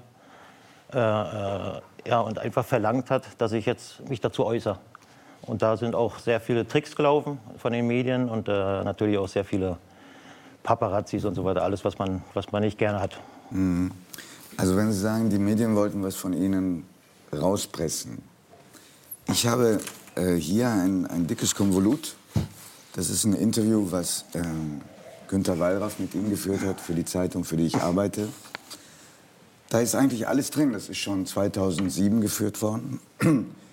mit allen Details geht weit über das hinaus, fand ich hin und wieder, äh, was äh, in der Doku-Serie ähm, gezeigt wird. Und das haben sie geführt mit diesem sehr berühmten Enthüllungsjournalisten. Und dann haben sie gesagt, ich gebe es nicht zum Abdruck frei. Es liegt bis heute in meiner Schublade. Warum? Das fand ich übrigens sehr, sehr vernünftig, muss ich sagen. Nee, ich, das hat mich aber sehr geschmerzt. Ja, ich weiß. Und Jedes Mal, wenn ich dran vorbeigehe, sage ich, hier hatte ich so einen tollen Sprengstoff. Im Nachhinein hat's mich, schmerzt mich das auch. Weil ich war bereit eigentlich, ja, um meinen mein Fehler vor allen Dingen einzugestehen. Äh, warum ich das nicht gemacht habe, da gibt es eigentlich eine richtig große Motivation. Es gibt mehrere Sachen, aber eine große Motivation, ich wollte nicht der Verräter meines geliebten Radsports sein. Das ist eigentlich so das, äh, wo ich dann doch kalte Füße bekommen habe. Das war ist jetzt 17 Jahre her. Ja. Ähm, aber warum Verräter? Also, Sie sind, wenn Ihnen das nicht zu sehr wehtut, dann wiederhole ich das einfach mal. Sie sind da, Sie haben gesagt, Sie waren damals einfach nur noch eine Faxnummer. Man hat Sie das ist richtig, ja. von Ihrem Team per Fax äh, sozusagen rausgeworfen. Die Leute haben so getan, als ob da keiner außer Ihnen gedopt hätte. Wen wollten Sie da eigentlich nicht verraten? Warum diese Rücksicht? Es ist ja, Radsport ist ja für mich nicht ein Beruf gewesen nur, sondern es ist ja praktisch meine große Liebe gewesen. Das war meine Familie, also mein, mein Freundeskreis gewesen. Und äh, mit meinem Geständnis, wenn ich damals nur von mir gesprochen hätte, das Verständnis, ich weiß, das sind jetzt 16 Jahre her, äh, da hat man noch gar, kein, ja. noch gar kein Verständnis für Doping gehabt. Da wusste man auch gar nicht, die Fans wussten nicht, was ist das überhaupt, äh, was für ein großes Problem hat der, hat der Radsport. Und ich wollte, wenn, dann überhaupt nur über mich reden. Ja, und das hätte mich aber an den Marterfall gestellt und ich wäre praktisch sang- und klanglos alleine untergegangen. Und, Weil alle äh, anderen gesagt hätten, das war nur Jan Ulrich und sonst keiner? Ja, und dann muss man ja auch sehen, ich wusste intern natürlich viel. Ja. Aber das waren meine Freunde, meine Kollegen, da hängt ja auch viel Fam da hängt Familie dran, da hängen äh, Jobs dran. Sie haben sogar mal und, gesagt, Sie hätten die Möglichkeit gehabt, die, den ganzen Tour de France-Zirkus in die Luft zu jagen. Ja, aber habe ich natürlich nicht gemacht, weil irgendwo, es war damals so, mein Arzt wurde ja damals erwischt. Herr und, Fuentes. Und damals hieß es einfach Pech gehabt. Wenn du, wenn du so dumm bist, um zu betrügen, so ungefähr, dann musst du auch da, damit leiden jetzt. Ja? Und äh, du hast sehr viel von dem Sport profitiert. Jetzt bist du leider äh, äh aufgeflogen, sozusagen, in Anführungsstrichen. Und jetzt, jetzt äh, nimm das auch wie ein Mann ja, und mach das mit dir selber aus. Hm, waren das auch die Reaktionen von Kollegen? Kollegen haben mich sehr stark motiviert, nicht zu sagen. das glaube ich mittlerweile. Um ihre eigene Reputation. Ja. Nein, es, also auch ein Geständnis. Äh, ich hätte ja niemals einen, Freund verraten. Das ist, äh, ist einfach, das, das, bin ich nicht. Das ist mein Charakter nicht. Das, da hätte ich mich sowas von unwohl gefühlt, noch unwohler. Und, äh, und es wäre auch nicht an der Wurzel, es, es wäre ja nicht an der Wurzel angekommen. Weil damals ah, der Radsport zu der Zeit hatte ja mhm. schon viele Jahre, bevor ich Profi geworden bin, hatte der schon ein großes Problem. Oh ja, oh ja und, aber, äh, aber, ähm, und das System hätte ich, ich ja nicht aufdecken können. Es gab ja schon in den 60er Jahren berühmte Radfahrer, auch einen berühmten Deutschen, den nannte man die fahrende Apotheke. Also ich glaube, das wussten sehr viele. Ich, ich verstehe und nehme Ihnen das auch ab, dass Sie sagen, Sie wollten niemanden von Ihren Freunden verraten. Aber haben Sie durch Ihr Doping nicht auch all die Fans verraten? Ja, doch. Die an Sie Natürlich. geglaubt haben, für die Sie ein Idol, Sie und andere ein Idol waren. Natürlich ist das so. Ja, weil äh, damals war das eben noch überhaupt kein Thema. Damals hat das auch keiner verstanden. Ich dachte, wenn ich jetzt meine Konsequenz ziehe und beende meine, meine Karriere, ich war noch sehr jung, ich hatte noch viele gute Jahre vor mir gehabt, äh, dann zeige ich schon, dann gestehe ich schon einen Fehler ein. Aber es auszusprechen, das war einfach, das kam mir nicht über die Lippen. Man muss ja auch sehen, dass ich äh, da, wo ich vorher in meinem Team mit meinen Teamkollegen zusammen war, war ich jetzt nur noch im, im Kreis mit Anwälten unterwegs. Ja? Die haben mich natürlich auch völlig verun, äh, verunsichert, äh, haben mir natürlich äh, Sachen geraten, die ich dann auch einfach eingehalten habe, weil äh, damals gab es ja auch Strafverfahren. Und irgendwo denkt man dann so, ja, als Sportler, da muss man erst mal den Kopf einziehen, mhm. weil der Druck war schon immens groß. Und, und mein, der Boden ist ja praktisch unter meinen Füßen aufgegangen und ich habe äh, keine Reißleine gehabt. Ich bin, ja. bin einfach für Tief mich gestürzt. auch. Ja, das und war, dieses das war natürlich Telekom, das sie, das sie dann äh, rausgeworfen hat per Fax. Ähm, die wussten nichts. Sie wussten nicht, dass ähm, sie dopen. Natürlich wussten die das. Und hat sie das nicht wütend gemacht, dass die einen auf Unschuldsengel machten? Äh, doch, es hat mich wütend gemacht, aber ich bin, also mein Arzt ist aufgeflogen, also nimm es auf wie ein Mann. Ja, das mhm. ist einmal so. Show must go on, sage ich da nur. Was meinen Sie, was es für starke Frauen gibt, die das auch auf sich nehmen könnten? Ne? Ja, aber das, äh, das, war, das war zu damaligen, damaligen Verhältnissen äh, nicht machbar. Mhm. Wenn Sie nicht gedopt hätten, hätten Sie die Tour de France gewonnen? In der Zeit nicht. Das weil, ist ganz klar. Weil die anderen, Was ich mir gewünscht hätte und wenn ich einen Wunsch frei gehabt hätte äh, äh, für meine Karriere, hätte ich mir natürlich gewünscht, dass der Sport äh, ohne Doping funktioniert. Weil dann hätte sich mein Talent wieder und, und ich hätte mich auch wieder durchgesetzt. Und äh, wenn alle hätte, nicht hätte vielleicht diese ganzen, oder nicht vielleicht, sondern ich wäre, bin ich überzeugt davon, auch ein, ohne Doping dann ein sehr, sehr guter Profi geworden. Ne? Das wollte ich Sie gerade fragen. Wenn alle aufs Doping verzichtet hätten, Hätte es dann dieselben Abstände gegeben, wie es mit Doping gegeben hat? Äh, ich glaube persönlich und weiß auch natürlich, äh, dass es sehr flächendeckend war. Es gab sicherlich auch Radprofis, die sich dem, dem entgegengestellt haben. Äh, äh, die waren allerdings dann wahrscheinlich nicht vorne. Aber äh, ganz ohne Doping hätte ich mich, das kann ich glaube ich sagen, auch auf dem internationalen Markt durchgesetzt. Ja. An vorderster Spitze. Ja, genau weiß ich es ja nicht, aber, aber ich glaube schon, dass Lance, ich sie... Lance Armstrong ungedopt. Ja. Hätten Sie den besiegen können? Das hat er selbst schon beantwortet. Nämlich? Er, er hat gesagt, ja, eindeutig. Oder ein, ich meine, die drei Großen in der Zeit waren, waren Sie, Lance Armstrong und Marco Pantani, der ja auch aufgeflogen ist und sehr schlecht geendet ist. Ja. Ähm, Hätten Sie den geschlagen? Das weiß ich nicht, aber, aber ich glaube, das ist ja eine Chancengleichheit gewesen, dieses, äh, dieses Doping, was damals äh, gab. Das war ja, war ja die Seuche, weil es gab eben ein Medikament, was man nicht kontrollieren konnte. Mhm. Ja, und das war so weit verbreitet, dass man sich, dass jeder irgendwo äh, wurde dann natürlich auch in diesen, Zirk also in diesen Kreis mit reingezogen, weil, weil jeder irgendwo gedacht hat, ich gleiche mich ja nur an. Und Sie würden ja, sagen, ich, ich will ja, will ja mindestens mal die gleichen Chancen haben, wenn ich losfahre. Deshalb sagen Sie jetzt zum zweiten Mal, Sie würden sagen, also Doping ist eine Art Chancengleichheit damals gewesen. Damals war das so, ja. Hm. Und heute ist der Radzirkus sauber? Ich bin ja so viele Jahre ja schon raus. Aber Sie haben bestimmt ich, eine Vermutung. Ja, meine Vermutung ist also bedeutend besser. Ja, es ist, äh, Obwohl die noch fast Erachtens, so schnell sind wie Sie damals? Ja, aber es sind doch 20 Jahre in, in, äh, schon ein Unterschied. Und äh, die Fahrräder sind leichter geworden, Trainingsmaßnahmen Ernährung ist bedeutend besser geworden. Das äh, kann ich mir schon gut vorstellen. Und glauben Sie, dass Ihr Beispiel und das von Lance Armstrong und das von Marco Pantani, dass die auch den einen oder anderen heute abschrecken zu dopen? Auf alle Fälle. Also das mhm. ist ja, man hat natürlich daraus gelernt. Ja, und äh, heute ist man, heute haben auch die, äh, die Anti-Doping-Verbände äh, äh, oder mhm. Vereine, wie, wie ist das dann? Die haben heute auch bedeutend mehr äh, finanzielle Unterstützung. Ja, und wenn man was hört, man hört sehr schnell was, weil der Radsport ist ja eine kleine Community. Community.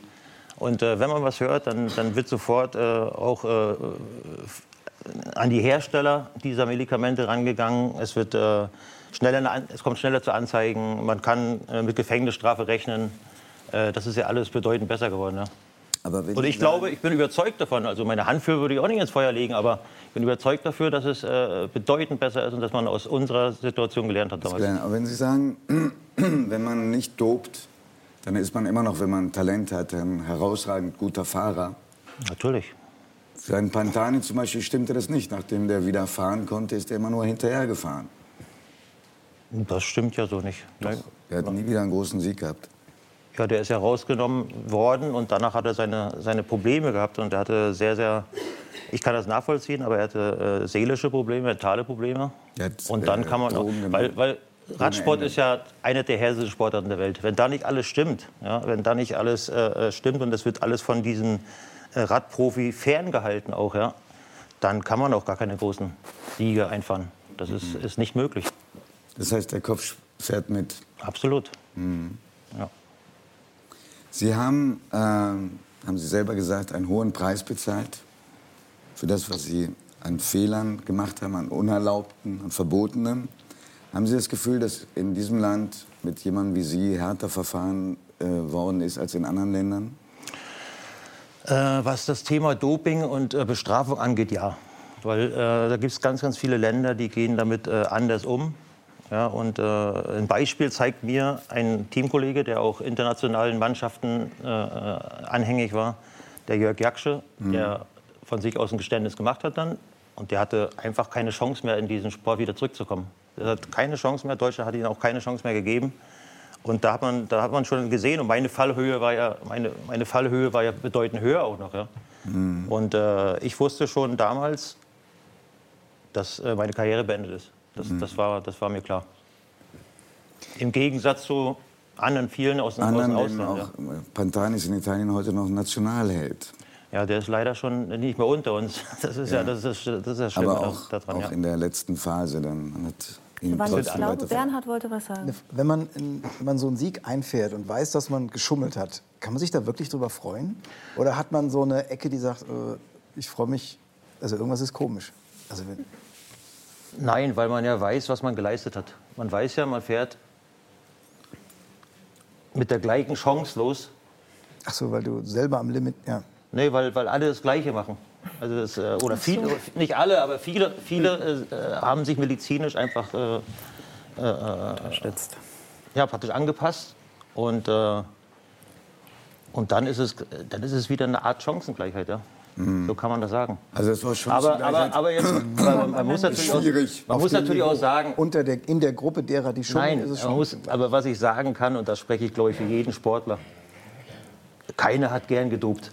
Also keiner dopt gern, kein, keiner äh, macht Weil sie auch Angst haben vor der Nebenwirkungen? Ja, nicht mal, nee, nicht mal das, sondern das macht äh, ein Sportler will ja auch irgendwo fair gewinnen. Ja, und das ist, äh, man kommt da hoch und dann kommt man auf einmal in die Profiklasse und damals war es halt so da hat ein anderer Wind ge geherrscht. Mhm. Und, dann, und dann verfolgst du deinen Traum und du weißt, du kannst das, du hast das Talent, du äh, äh, ja, steuerst alles praktisch äh, dein ganzes Leben lang auf diesen Sport aus. Und äh, du hast deinen Traum und den willst du verwirklichen. Und da musst du, bist du jetzt ein Profi, du wirst ja, ja auch geködert. Ja? Wir haben, wir haben gerade im Zuspiel gesehen, äh, Sie wurden als Jahrhunderttalent bezeichnet. Ähm, Sie müssen auch einen wahnsinnigen Körper haben, also belastbaren Körper. Denn in der Zeit, in der dann das äh, vorbei war mit dem Radfahren und sie in ein tiefes, tiefes Loch gefallen sind, da haben sie nicht nur Drogen genommen, da haben sie nicht nur sehr viel getrunken, da haben sie auch was Selbstzerstörerisches gehabt. Sie sollen an einem Tag so eine, kann man das Mutprobe nennen? Eigentlich ist es eine Blödheitsprobe, wenn man so will. Absolut. Sie haben an einem Tag äh, 700 Zigaretten geraucht. Ein normaler Mensch, glaube ich, wäre dahin. Allein von diesem Tag. Warum haben Sie das gemacht? Ich habe, ja. Eigentlich ist in der Frage schon äh, sehr viele Antworten. Das war so eine Art, äh, nicht bewusst, aber eine unbewusste Selbstzerstörung. Äh, Hass auf sich selber, äh, sich da nicht rausgekämpft zu haben, selber nicht stark genug zu sein. Äh, dann auch noch die Ehe zu verlieren. Ja, und, Familie und, und, und man, ich konnte mir einfach auch nicht, nicht mehr im Spiegel angucken zu der Zeit. Mhm. Und was, was extrem ist, ist natürlich, wenn man äh, dieses Teufelzeug mit Kokain und, und, und harten Alkohol vermischt, dann ist man, ist man ein anderer Mensch. Man ist nicht mehr du selber. Ja, und dann passieren solche äh, äh, ekligen Sachen, wo ich absolut nicht stolz drauf bin. Nein. Jan, bleiben Sie ein gefährdeter Mensch? Müssen Sie auf sich aufpassen? Ich glaube, dass ich sehr, sehr äh aufpasse. Ich versuche eigentlich meine Mitte, die ich jetzt gefunden habe, glaube ich, nach fünf Jahren, also der das war ja vor fünf Jahren, wo ich, wo ich fast gestorben wäre durch Drogen und durch Alkohol. Äh, ich habe mich da wieder rausgekämpft und habe jetzt so, meine Mitte gefunden. Und ich kenne ja, kenn ja ganz oben, ich kenne ganz unten. Und jetzt, Mitte, jetzt, nee, Mitte fühlt, sich, fühlt sich stabil an. Ja, man kann nicht mehr so ausschwenken, man, man jagt nicht mehr extrem hinterher. Äh, dann lasse ich natürlich mittlerweile seit, seit vielen Jahren Alkohol und äh, die Drogen weg. Ganz weg Alkohol? Ja. Ich habe es ich nicht ganz geschafft in den fünf Jahren, muss man auch sagen. Ich hatte einen Rückfall, äh, einen kleinen Rückfall im Urlaub, äh, damals in, äh, in äh, Kuba. Aber habe mich dann habe dann auch gleich meine Werkzeuge zur Hand gehabt, habe gleich äh, mich dann auch angemeldet, wo ich zurückgekommen bin, wieder zu meinem Psychologen zum, in die Klinik gegangen, um das gleich zu stoppen. Und das Schwere war ja für mich, ich konnte keine Hilfe früher annehmen. Ich dachte, ich habe die Tour de France gewonnen. Ich, ich habe von Anfang an aus meiner Kindheit immer gelernt zu kämpfen. Und wenn man stürzt, aufstehen, nicht rumjammern, selbst machen. Ja, das, das, das, so wurde ich trainiert und so, so, so habe ich funktioniert. Und äh, das habe ich halt nicht alleine mit mir äh, ausmachen können. Und deswegen, ich glaube, wer auch so kämpfen kann, der kann auch leidensfähig sein. Und deswegen kam es auch immer, immer, immer über die Jahre, hat mir das aufgefressen. Ich wurde schwächer und schwächer.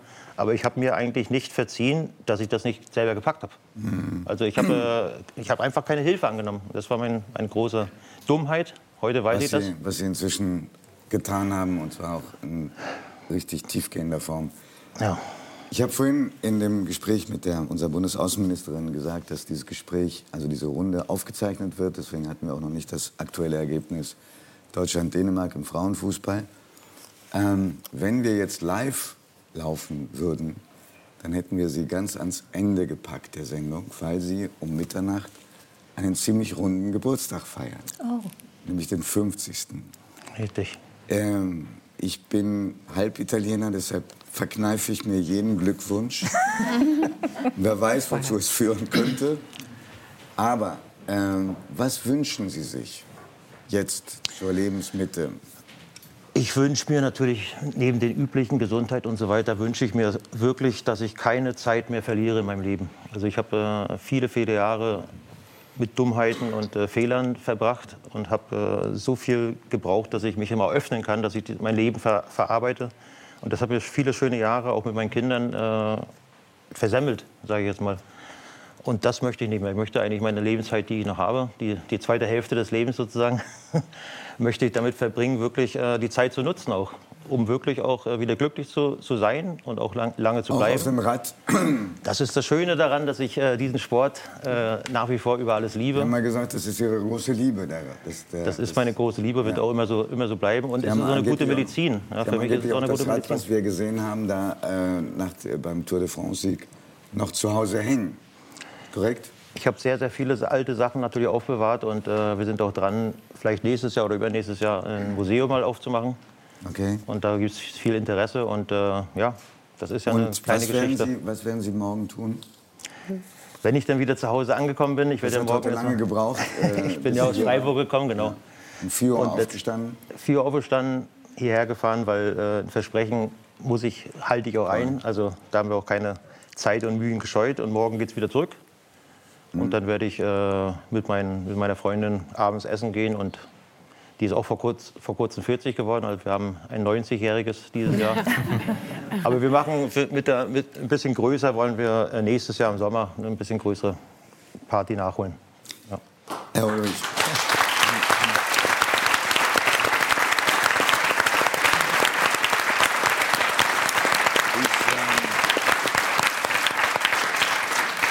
Fast sinnlos zu sagen, es gibt niemand hier in der Runde und bestimmt auch nicht im Publikum hier im Studio, der das Doping gutheißt. Aber Absolut. mir imponiert es zutiefst, wie Sie heute hier geredet haben. Ähm, das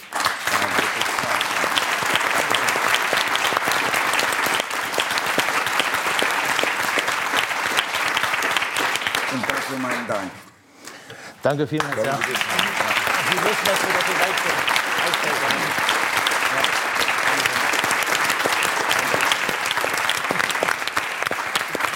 Ich weiß gar nicht, wann wir zuletzt so ein richtiges großes Orchester bei uns im Studio hatten. Das ist einfach fantastisch.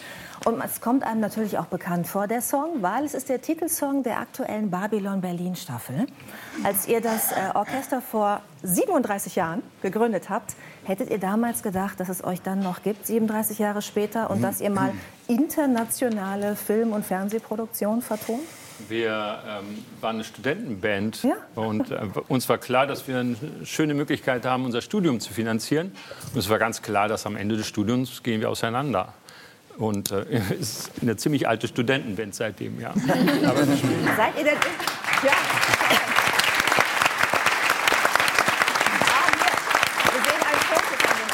Seid ihr immer noch in der gleichen Konstellation nahezu, zusammen? Ja, nahezu. Also ähm, sind äh, auch welche gegangen. Äh, unser liebster Schlagzeuger Vincent äh, wurde durch Krebs weggerissen. Ähm, dann sind unsere Geigerinnen manchmal, wenn sie mit Kindern Sorge hatten, so viel wegzufahren, ähm, äh, haben sich dann entschlossen, irgendwie sich um die Familie zu kümmern. Unsere Cecilia macht es jetzt anders. Sie äh, nimmt dann ihre Kinder mit oder ein Kindermädchen oder die Eltern begleiten sie oder so. Also da geht ja jeder anders mit um. Aber im Grunde sind wir immer noch dieselbe Truppe. Mhm. Ihr habt euch ja alle äh, quasi zu Uni-Zeiten kennengelernt. Ähm, wahrscheinlich habt ihr ja alle was etwas Unterschiedliches äh, studiert, also unterschiedliche Instrumente logischerweise. Ja. Du hast Gesang äh, studiert und zwar an der ja. Hochschule, bitte? Man glaubt es nicht. Man glaubt es nicht. An der Hochschule der Künste Berlin und zwar ja Operngesang. Ja. Ne?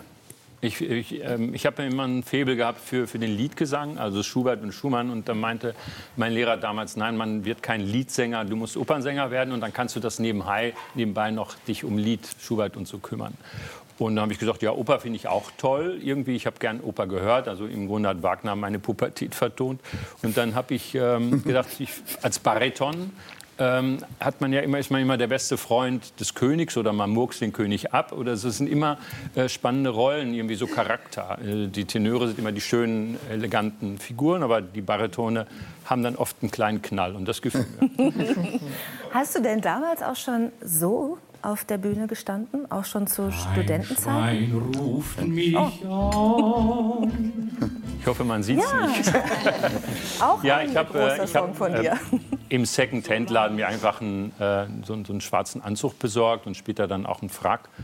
Wie gesagt, das, wir haben der ganzen Sache keine große Zukunft beigemessen. Aber äh, es war, gab das Original-Orchesterarrangement. Äh, diese Arrangements, diese Bearbeitung gab es auf den Flohmärkten oder in, in den äh, Notenarchiven oder so. Und die konnte man sich einfach so zusammenlegen. Und in verschiedenen Größenordnungen waren die so arrangiert, dass man so auch in dieser Besetzung ähm, damals in den Tanzcafés äh, und in Babellen gespielt haben. Und das Notenmaterial, Original Notenmaterial, konnten wir dann verwenden, um dann irgendwie zu mucken und Bälle zu spielen oder so. Und kannst du dich an das erste Konzert noch erinnern? Also ist das was, was bleibt, so das erste Mal? Ja, das, das, äh, das erinnere ich genau. Wir, ähm, Ottfried Lauer, der ein Theaterveranstalter in Berlin, wollte uns für den Berliner Theaterball engagieren. Und zwar im Foyer. Das war überhaupt die erste, das erste Engagement. Und zwar zu einer Zeit, wo wir fast auseinandergegangen sind, weil wir ein Jahr lang oder über ein Jahr geprobt hatten, aber es war kein Job in Sicht. Und der hat uns dann fürs Foyer engagiert. Da haben wir dann gespielt und nach einer Dreiviertelstunde war unser Repertoire abgespielt. Aber inzwischen waren so viele Leute aus dem Saal nach draußen gekommen, um uns zuzuhören, dass wir nochmal das ganze Programm einmal durchgespielt haben. Und dann hat der Veranstalter gesagt, äh, ihr müsst mal ein Konzert geben. Und so fing es an, so dass wir dann in Berlin uns langsam einen Namen machten. Aber der richtig große Durchbruch, der kam doch mit dem Lied, was wir gerade gehört haben, oder? Ja. Kein Schwein ruft mich. Das war ein Gag, das war überhaupt nur ein Spaß von mir. Äh, Wie bist du darauf gekommen, auf dieses Lied? Ich bin nach Hause gekommen, mein Anrufbeantworter hatte diese, drei, diese zwei Nullen und dann habe ich gesungen, Kein Schwein ruft mich an und äh, habe ähm, auch die Melodie gleich dazu gehabt und ach, irgendwann mache ich, ich habe das notiert und dann habe ich gedacht, irgendwann mache ich mal was daraus. Das wäre, glaube ich, für einen Spitzenpolitiker wie Annalena Baerbock ein Traum. ja, genau. Garten, oder? Ja.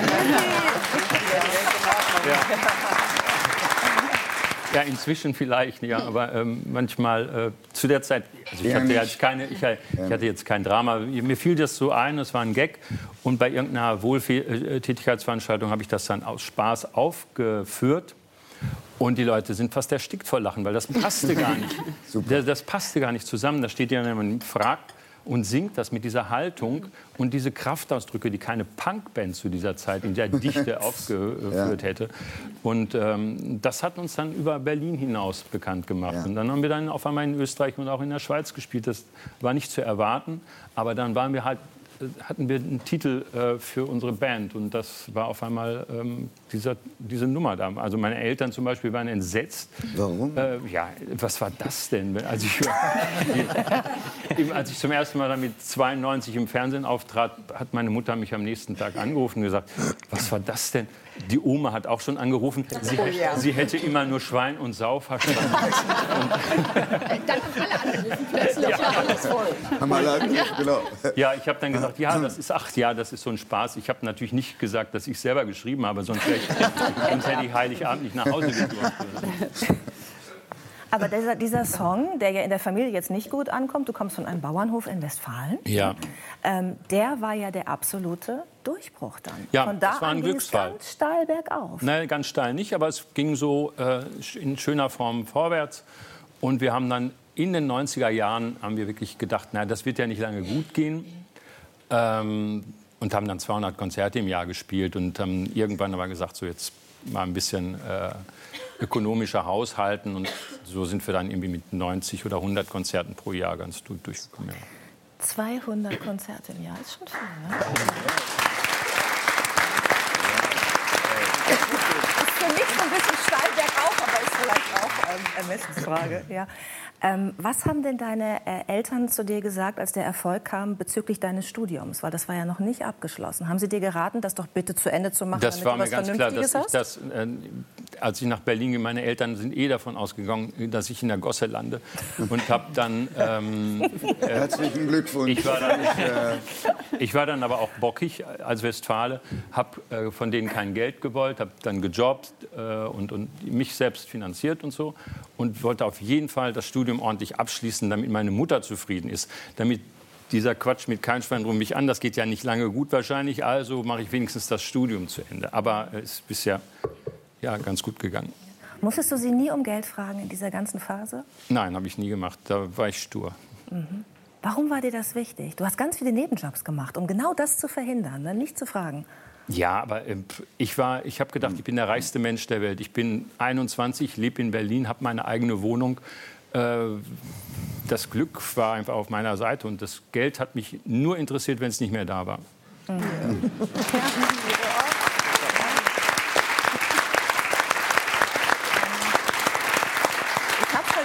das Gespräch so ein bisschen auf deine Eltern zu lenken, auf deine Mutter, weil wir herausgefunden haben, dass deine Mutter, wenn ihr Konzerte im Münsterland oder Westfalen gespielt habt, dass sie dann immer vorbeigekommen ist. Ja, die sind immer ins Konzert gekommen. Kuchen mitgebracht. Und die haben die, das ganze Orchester mit Kuchen versorgt. Und äh, also das, nein, die waren dann auch schon sehr, ähm, sehr glücklich dann einfach, dass das so gut lief und der Junge eben doch nicht in der Gosse gelandet ist.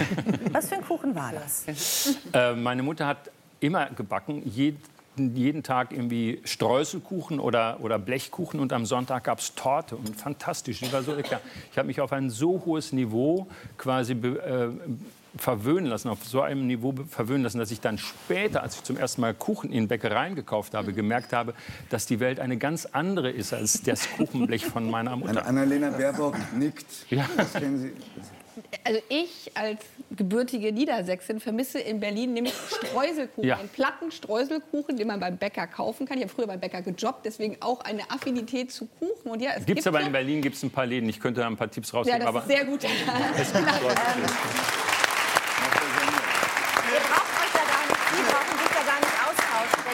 eine kleine Überraschung vorbereitet, die ich an dieser Stelle gerne abrufen würde.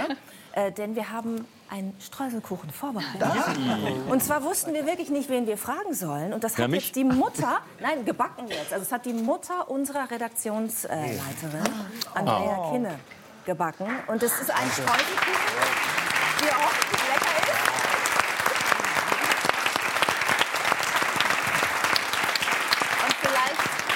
Vielleicht magst du ein paar also, verteilen an Annalena Baerbock auf jeden Fall. Jetzt sage ich ja ganz genau. Jetzt möchte ich auch meine Mutter zitieren. Ich weiß noch, ich habe irgendwann mal ein Stück Schokolade mit nach draußen genommen. Äh, darf, ich, darf ich damit raus? Und da sagt sie, sagte meine Mutter, ja, aber gib den anderen Kindern was ab, sonst blutet denen das Herz. Oh. Und äh, deswegen werde ich den Kuchen jetzt weitergeben. Aber ich komme mir, ich komme mir inzwischen sehr schäbig vor.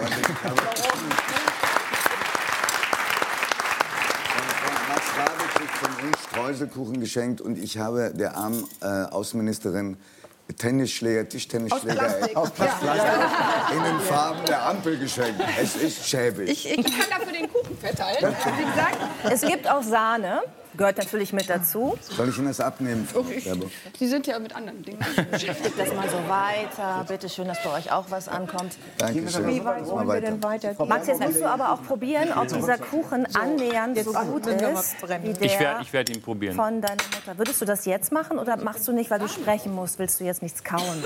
Mit, also ich weiß gar nicht, ob man Ach, zu Streuselkuchen Sahne braucht. Die liegen noch auf meinem Schoß. Danke. Wir wollen natürlich jetzt äh, unbedingt wissen, ob sich das gelohnt hat. Das hat nächtliche gelohnt. Ich Gebacke. Schon jetzt. Gerne ein Stück. Danke, wenn ich die hätte. Ach, ein Traum. Wenn ich gewusst hätte, also. Okay.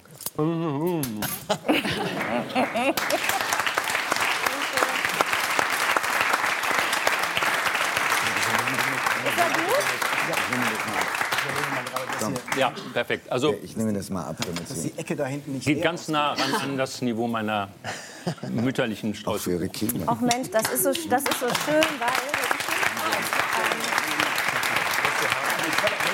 Es ist so schön, weil es, weil es heißt, dass dieses Rezept deiner Mutter, dass du das gar nicht hast. Ja. Und dass, als sie verstorben ist, du das auch irgendwie das Rezeptbuch nicht aus dem Haus irgendwie geholt hast. Ich konnte es nicht anfassen. So Haben wir noch eine Gabel? Ich konnte es ja? nicht, äh, ich konnte es nicht sehen. Ich werde, ähm, könnte jetzt freuen, wenn ich daran denke, äh, aber es ist schon ähm, zehn Jahre her. Ich konnte es nicht äh, nehmen.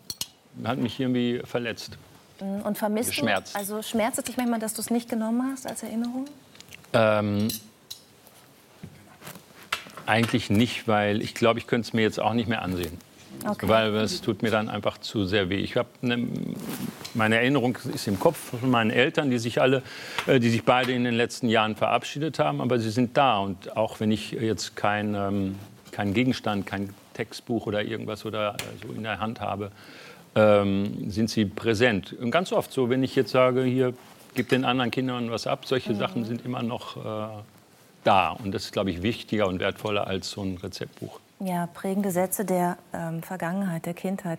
Wir haben trotzdem was vorbereitet. Also alles für dich, nicht nur der Kuchen, oh. ähm, weil du ja kein Rezept hast. Und ich bin so froh, dass du gerade gesagt hast, der ist annähernd so wie der von. Wer hat denn den gebackt? Mutter. Die Mutter von unserer Redaktionsleiterin, oh. Andrea Kinne. Ja, dann nehme ich ähm, das mit großem Dank. Und entgegen. das ist Dankeschön. ihr Rezept.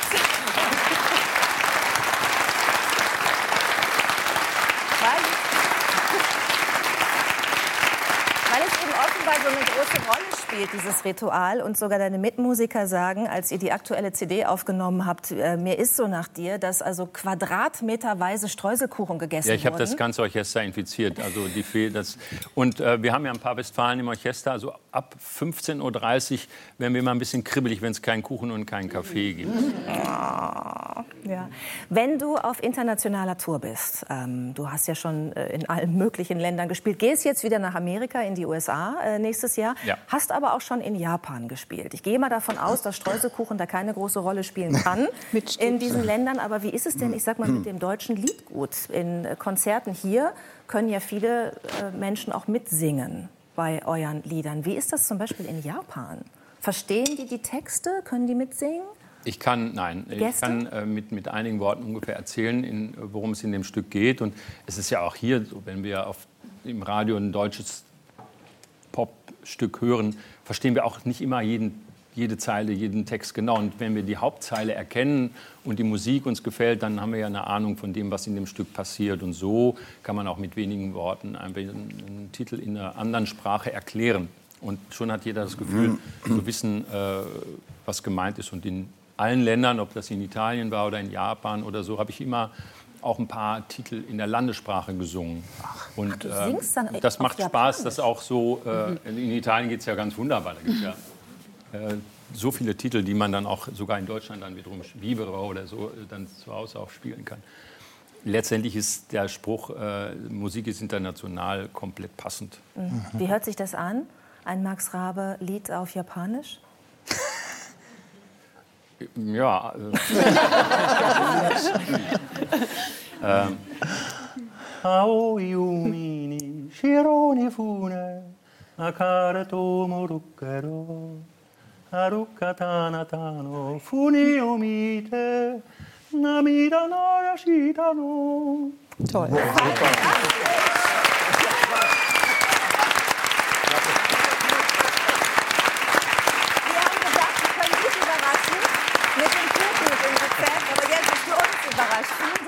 Max Rabe für diesen Auftritt hier bei uns in der Sendung. Ja, äh, jederzeit wieder. Dankeschön.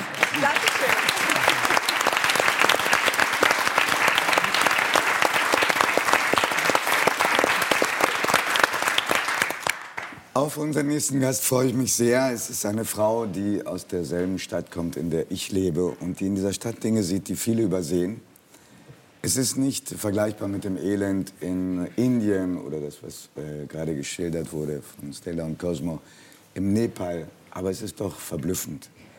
Diese Frau hat die letzten 20 Jahre ihres Lebens vor allem der Aufgabe gewidmet, Kindern, die in Not sind, in Hamburg, in einer wohlhabenden Stadt, vermeintlich wohlhabenden Stadt wie in Hamburg, zu helfen. Herzlich willkommen, Frau Ley, Hannelore Ley.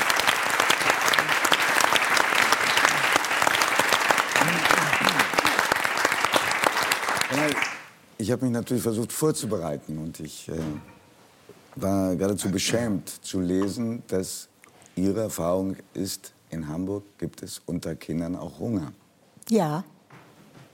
Wie kommt das? Wann stellt sich das ein? Wenn Eltern sich nicht kümmern um die Kinder oder wenn sie einfach nicht die Mittel haben, um ihnen vernünftiges Frühstück oder vernünftiges Mittagessen zu machen? Es gibt beide Situationen. Einmal ist es vielleicht der Mangel an Geldmitteln, es ist aber auch sehr häufig Vernachlässigung. Es ist einfach eine gewisse Gleichgültigkeit bei vielen Familien oder auch alleinerziehenden Elternteilen. Kinder leben bei alleinerziehenden Elternteilen nach wie vor überwiegend bei der Mutter. Und diese Mutter ist vielleicht im besten Fall berufstätig und schafft es einfach nicht. Es ist auch nicht jede Mutter zugleich eine gute Hausfrau und hat das so im Blick, was zum Leben und zur Ernährung eines Kindes gehört, dass man für, erstmal dafür sorgt, dass das Kind morgens aufsteht und sich wäscht und dann frühstückt und dann den Weg in die Schule macht und nach besten Möglichkeiten dann die Mutter auch erst zur Arbeit gehen muss. In manchen Familien läuft das ganz anders. Die Mutter ist längst weg, wenn das Kind aufwacht und hoffentlich pünktlich und rechtzeitig genug für die Schule. Und wenn dieses Kind dann aufwacht, dann zieht das sich an und marschiert los. Und in der Schule angekommen wird dann irgendwie so vom Magen her mal ein Zeichen wahrgenommen, jetzt habe ich eigentlich Hunger. Ähm, wir haben in Hamburg ein großartiges Gebäude Angebot von der Uschi Glas, Brotzeit.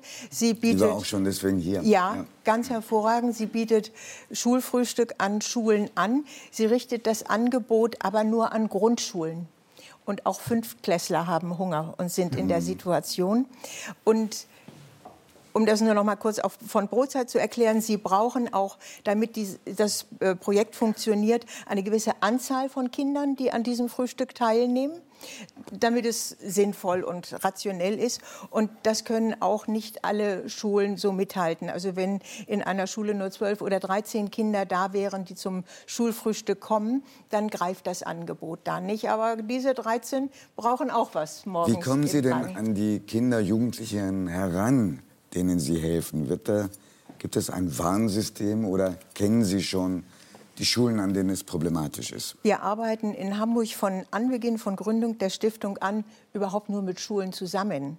Wir haben Partnerschulen in Hamburg und kennen daher, sind im besten Kontakt mit den Schulen und kennen daher deren Bedarfe. Wir wissen, welche Schulen Brotzeitschulen sind und bei welchen Schulen es irgendwie im Argen ist. Und wir arbeiten auch, Hamburg hat ja einen, einen Index, nach dem das soziale Niveau einer Schule gemessen wird. Das ist der KESS-Faktor.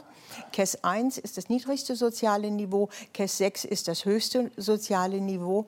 Unsere Schulen sind alle in Brennpunktgebieten und sind KESS 1 bis maximal KESS 3, überwiegend KESS 1 und 2. Und da bringt das dieser KESS-Faktor die Situation so, äh, schon mit sich. Wir wissen also, dass an diesen Schulen äh, die Not oftmals etwas größer ist und sind in gutem Gespräch mit den Schulleitungen und die erzählen uns sowas dann auch, wenn Nöte da sind oder Bedarfe nicht abgedeckt werden und so reagieren wir dann darauf. Warum haben Sie, was war der Anlass, dass Sie diese Stiftung Kinderjahre gegründet haben? Das war ich gar nicht. Das war ein Wunsch meines Mannes. Er hatte sein Unternehmen verkauft, hat sich sehr stark mit seinem Unternehmen identifiziert und auch sehr eingesetzt, auch sozial sehr engagiert, war aber auch immer Wolfgang Klei die Firma. Und nachdem er das Unternehmen verkauft hat, hat er doch auch so ein bisschen darunter gelitten, wer bin ich denn jetzt noch, wenn ich nicht mehr dieser Wolfgang Ley bin? Mhm. Und wollte auch das Gemeinwohl weiterhin mitbestimmen, wollte aber auch weiterhin der Mensch sein, der nach seiner Meinung gefragt wurde. Und so kam er auf den Gedanken, eine Stiftung zu gründen. Da hat sich das Gute für ihn in Gemeinwohl übersetzt. So ist es. Mhm. Und äh, die Stiftung wurde gegründet. Wir machen das natürlich dann oder machten das natürlich dann als Ehepaar zusammen. Ähm, ich weiß nicht, ob ich das eigentlich so ganz doll richtig wollte. Sozial engagiert waren wir als Familie immer. Manche sagten, an unserer Haustür könnte man auch das Schild hängen, Sozialstation. Hm. Ähm, Aber ich habe natürlich mitgemacht und fand das auch interessant und toll. Und der Ansatz zunächst war, Schulkleidung an Hamburger Schulen einzuführen. Das haben Sie versucht, ne? Haben wir versucht. Und leider, ja, weil für Kinder ist das ja so und Heranwachsende so wahnsinnig wichtig, die richtige Kleidung zu haben. Ähm, und Sie haben, glaube ich, so eine Art Schuluniform vorgeschlagen. Also wir haben ganz konsequent unterschieden zwischen dem Wort oder dem Begriff Schulkleidung und Schuluniform. Ja, ja. Weil mhm. Uniform, das durfte man also so gar nicht. Äh, und warum war sagen. das jetzt rückblickend nicht durchzusetzen? Wir haben erfahren, als wir es den Schulen vorschlugen, dass die ganz andere Sorgen haben. Und es war auch an den, in den, das hätte sich gar nicht nur auf Schulen mit dem niedrigen sozialen Niveau bezogen. Das hätte ich sehr schön gefunden und würde es heute noch schön finden, wenn es überhaupt sich durchsetzen würde, in der ganzen Bundesrepublik meinetwegen. Auch zuerst vielleicht mal in Hamburg. Aber die Eltern waren oftmals dagegen. Da findet eine Mutter dann vielleicht bei uns in den Elbvororten, dass ihr Kind in hellblau oder grün Die Elbvororte sind Orte, an denen es den Kindern in der Regel ein bisschen besser geht. So ist es. Das ist KESS-Faktor 6. Ja. Und Sie haben es auch versucht, Sie haben auch versucht, ähm, was ich eine wunderschöne Idee fand, eine Art Glücksunterricht an Hamburger Schulen ja. einzuführen. Da auch, muss ich Ihnen leider gleich gestehen, dass das auch nicht durchsetzbar ja, war. Wer, wer war daran schuld? Der Schulsenator. Der war der Meinung, dass er bestimmt, welche Schulfächer äh, es in Hamburg geben soll. Aber das war in, ein ganz freundschaftliches Gespräch zwischen ihm und mir, als er das so sagte. Nein, Tatsache ist, dass Schulfächer benotet werden müssen. Und ein Schulfach, das benotet werden soll und Glück heißt und einer kriegt da, Herr Ulrich, vielleicht in ganz schlechter Zeit eine 5. Also das ist irgendwie nicht so gut. Ne? Und ähm, wir haben dann das Thema aber sehr gewandelt. Wir haben Lehrerfortbildungen gemacht zu diesem Thema und die Unterrichtsfächer wurden einfach anders benannt. Es gab Lebensart, es gab Ethik. Es wurde in verschiedene Unterrichtsfächer integriert, wurde so mitbenotet, da wo die Fächer benotet wurden. Und es hat sich aber doch sehr stark verbreitet. Es war ja auch so eine Welle vor zehn, zwölf Jahren. Da wollte jeder sich mit dem Thema Glück befassen. Eckart von Hirschhausen war führend, hat auch uns sehr unterstützt damals in dem Zusammenhang. Aber er hat sich auch ein bisschen von dem Thema wieder abgewendet. Ähm, heute geht es mehr um Achtsamkeit und viele andere Themen, die sich besser äh, in Schulen durchführen lassen, die auch das Gemeinschaftsgefühl in den Schulen mehr hervorheben und ähm, ja die Wichtigkeit darstellen, gut miteinander umzugehen. Sie wirken so bei sich und mit dem, was Sie tun, auch eins. Und sie wirken auch so positiv, auch wenn sie schwere Missstände beschreiben. Dabei ist das Leben zu ihnen nicht großzügig gewesen. Sie haben Stimmt, ja. Schwere Schicksalsschläge erlitten, die wir vielleicht hier nicht vertiefen, aber von der geliebte Mann, von dem sie gesprochen hat, ja. die Stiftung gegründet hat, ist gestorben. Sie haben ähm, eine Tochter bei einem Unfall verloren. Ähm, woher kommt diese Kraft, die Sie haben und diese, dieser Optimismus, der trotzdem erkennbar ist? Weil das Leben einfach gut ist. Man muss einfach weitermachen, das Leben ist gut und Ziele haben. Hm.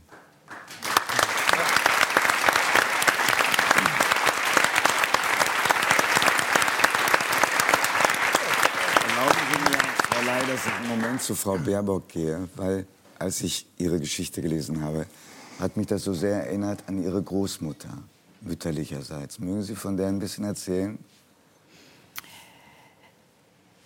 Ja, also das, äh, was ich gesagt habe, das Leben ist einfach gut. Ich habe mich als ähm, Teenager, dann junge Erwachsene, bei meiner Großmutter immer gefragt, warum kann die noch so ein optimistischer Mensch sein, weil ähm, sie, wie äh, viele ja in meinem Alter, die Großeltern geprägt waren äh, durch die ganz traumatischen Erlebnisse des Zweiten Weltkrieges, ohne darauf jetzt Einzelheiten einzugehen. Aber mehrere Kinder verloren in den Kriegsjahren, später noch meine eigene Tochter verloren. Und ich immer wieder gedacht habe, und trotzdem ist sie so ein grundoptimistischer Mensch. Und sie war auch arm, sie hat bis zuletzt, solange sie berufstätig war, geputzt in einer Bank. Ja, sie ist dann äh, wie viele äh, ähm, Spätaussiedlerin äh, mhm. gewesen und hat äh, dann in Hannover ähm, drei Jahre, glaube ich, war es, mit ihren kleinen Kindern in einer Flüchtlingsunterkunft äh, damals äh, gelebt. Aber das ist was, weswegen ich auch das mal öffentlich gemacht habe, was mir immer wieder Kraft gibt, weil man ein bisschen, wie Sie es beschrieben haben, diese diese schlimmsten Schicksale, die man auf der Welt erlebt, mhm. oder wie es auch eben gerade beschrieben worden ist. Also ich habe auch immer wieder diese Momente, wo man einfach nur verzweifeln äh, kann. Ähm, was ich auch gerade erzählt habe, als ich in Indien war, habe ich eine, ein Projekt, was das Auswärtige Amt unterstützt, äh, besucht, wo man sich um Kinder kümmert, dessen Mütter Prostituierte waren oder sind. Und die Geschichten, die die Kinder erzählt haben, ja, nachts kommt die Polizei, verhaftet meine Mutter, ich weiß gar nicht, wann die zurückkommt, äh, wo man immer wieder denkt, oh Gott, wie können die Kinder das überhaupt erleben? Und die Erinnerung an meine eigene Großmutter mir immer wieder Kraft gegeben hat. So viele Menschen haben so viel Kraft, äh, weil sie entweder Unterstützung äh, bekommen oder weil man spürt, das Leben ist gut. Und Welche das ist halt so wichtig, das ist für mich immer wieder sich zu vergegenwärtigen, wie viel Glück man selber hat. Ja. Aber auch wie wichtig es ist, dass man immer wieder jedem eine Chance gibt weil Sie vorhin gesagt haben, Sie haben sich gefragt, woher hat Ihre Großmutter das genommen, den Optimismus? Welche Antwort haben Sie denn gefunden? Also ich glaube, besser kann man es gar nicht zusammenfassen. Und das ist natürlich jeder, jeder, jeder, Mensch ist anders und natürlich geht jeder Mensch mit Schicksalsschlägen äh, anders um. Aber weil das Leben schön ist und immer wieder die Kraft zu finden, glaube ich bei meiner eigenen Großmutter, aber wie gesagt, bei jedem Menschen ist das anders, dann doch das Positive. In den schlimmsten Stunden zu wissen, ich habe noch zwei andere Kinder und äh, daraus die Kraft zu ziehen, auch solche Momente zu, zu überstehen. Hm. Frau Ley, was würden Sie sich wünschen für Ihre Stiftungsarbeit? Was ist das, was Sie am liebsten jetzt und sofort durchsetzen würden?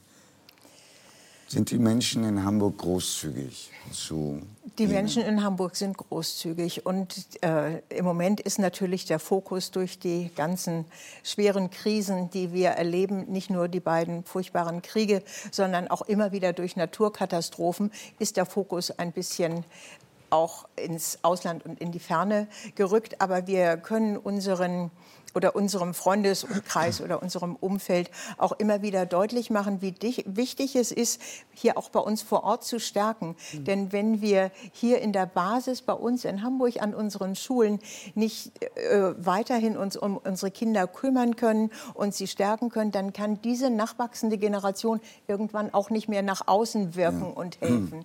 Und darum bleiben wir in unserer Arbeit ganz treu dabei. Aber natürlich äh, Unsere Stiftung ist rein spendenfinanziert. Natürlich brauchen wir auch Spenden, um unsere Projekte durchzusetzen. Und es gibt so viele Themen, die wichtig sind. Das ganze Klimathema findet sich auch in unserer Stiftungsarbeit wieder. Wir versuchen durch die Anlage von Schulgärten das Thema Artenvielfalt Vielfalt und Biodiversität zu äh, behandeln und den Schulen und den Kindern näher zu bringen. Unser Thema Schulfrühstück kostet auch einfach Geld. Geld. Also wir wir kaufen Schulranzen für Kinder, die bei der Einschulung Aber sonst brauchen Sie, lassen Sie uns doch schön praktisch werden. Ja. Brauchen gerne. Sie jetzt mehr ehrenamtliche Helfer oder brauchen Sie Kohle? Beides. Beides. Also das eine nicht um das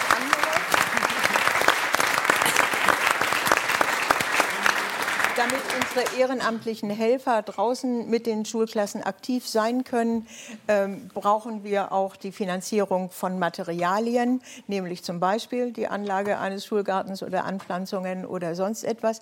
Äh, wir suchen im Moment sehr nach weiteren Ehrenamtlichen, weil die Zahl, wir haben auch jemanden, den wir verlieren und wir haben auch äh, Ehrenamtliche, die einfach nicht mehr ehrenamtlich arbeiten können, weil sie selber inzwischen mal ein bisschen Geld verdienen müssen. Also wir brauchen Unterstützer für unser großes, wichtiges Leuchtturmprojekt Learning Kids. Wir sind an jedem Tag in der Woche mit einer Schulklasse in einem Unternehmen, um gerade unseren Kindern Arbeitsplätze und Berufe zu zeigen. Die kommen relativ unbedarft von der Schule ins Berufsleben oder stehen vor der Frage, was mache ich nach dem Abschluss der Schule? Und von der fünften Klasse an gehen wir mit Schulklassen in Unternehmen und zeigen ihnen Arbeitsplätze. Diese Kinder haben manchmal in der Familie niemanden, der zur Arbeit geht. Das Wort Beruf ist schon ein schweres Wort. Ja. ja. Wenn man fragt, welchen Beruf hat dein Vater, bleibt die Antwort eher aus, als wenn man sagt, was arbeitet dein Vater? Und darum ist es uns ganz wichtig, dieses Projekt wirklich in der ähm, Weise durchführen zu können. Wir gehen in große Unternehmen, deren Namen ich bestimmt nicht nennen soll hier, aber es sind alle Branchen vertreten, wirklich vom Kaufhaus bis zur Hotelbranche, Handwerksbetriebe, Fabriken, äh, Wasserquellen und so weiter. Frau ich glaube, ich kann bis morgen früh erzählen. Wir haben das gemerkt. Ich ähm, äh, weiß, dass das jetzt irgendwie wirklich alles andere ähm, als eine Heldentat ist, sondern eher beschämend, beschämend wenig. Ich werde am Montag für Sie und auch für Stella und Cosmo spenden. Mhm. Ich finde es toll, was Sie machen. Ich äh, entschuldige mich für die Stimme, ich habe nicht gesoffen. Ich bin auch nicht erkältet. Ich war aber gestern fünf Stunden in einer Eiskammer, Aircondition, am Flughafen und irgendwie hat es auf die Stimme geschlagen. Alles, alles Gute Ihnen weiter. Halten Sie lange durch.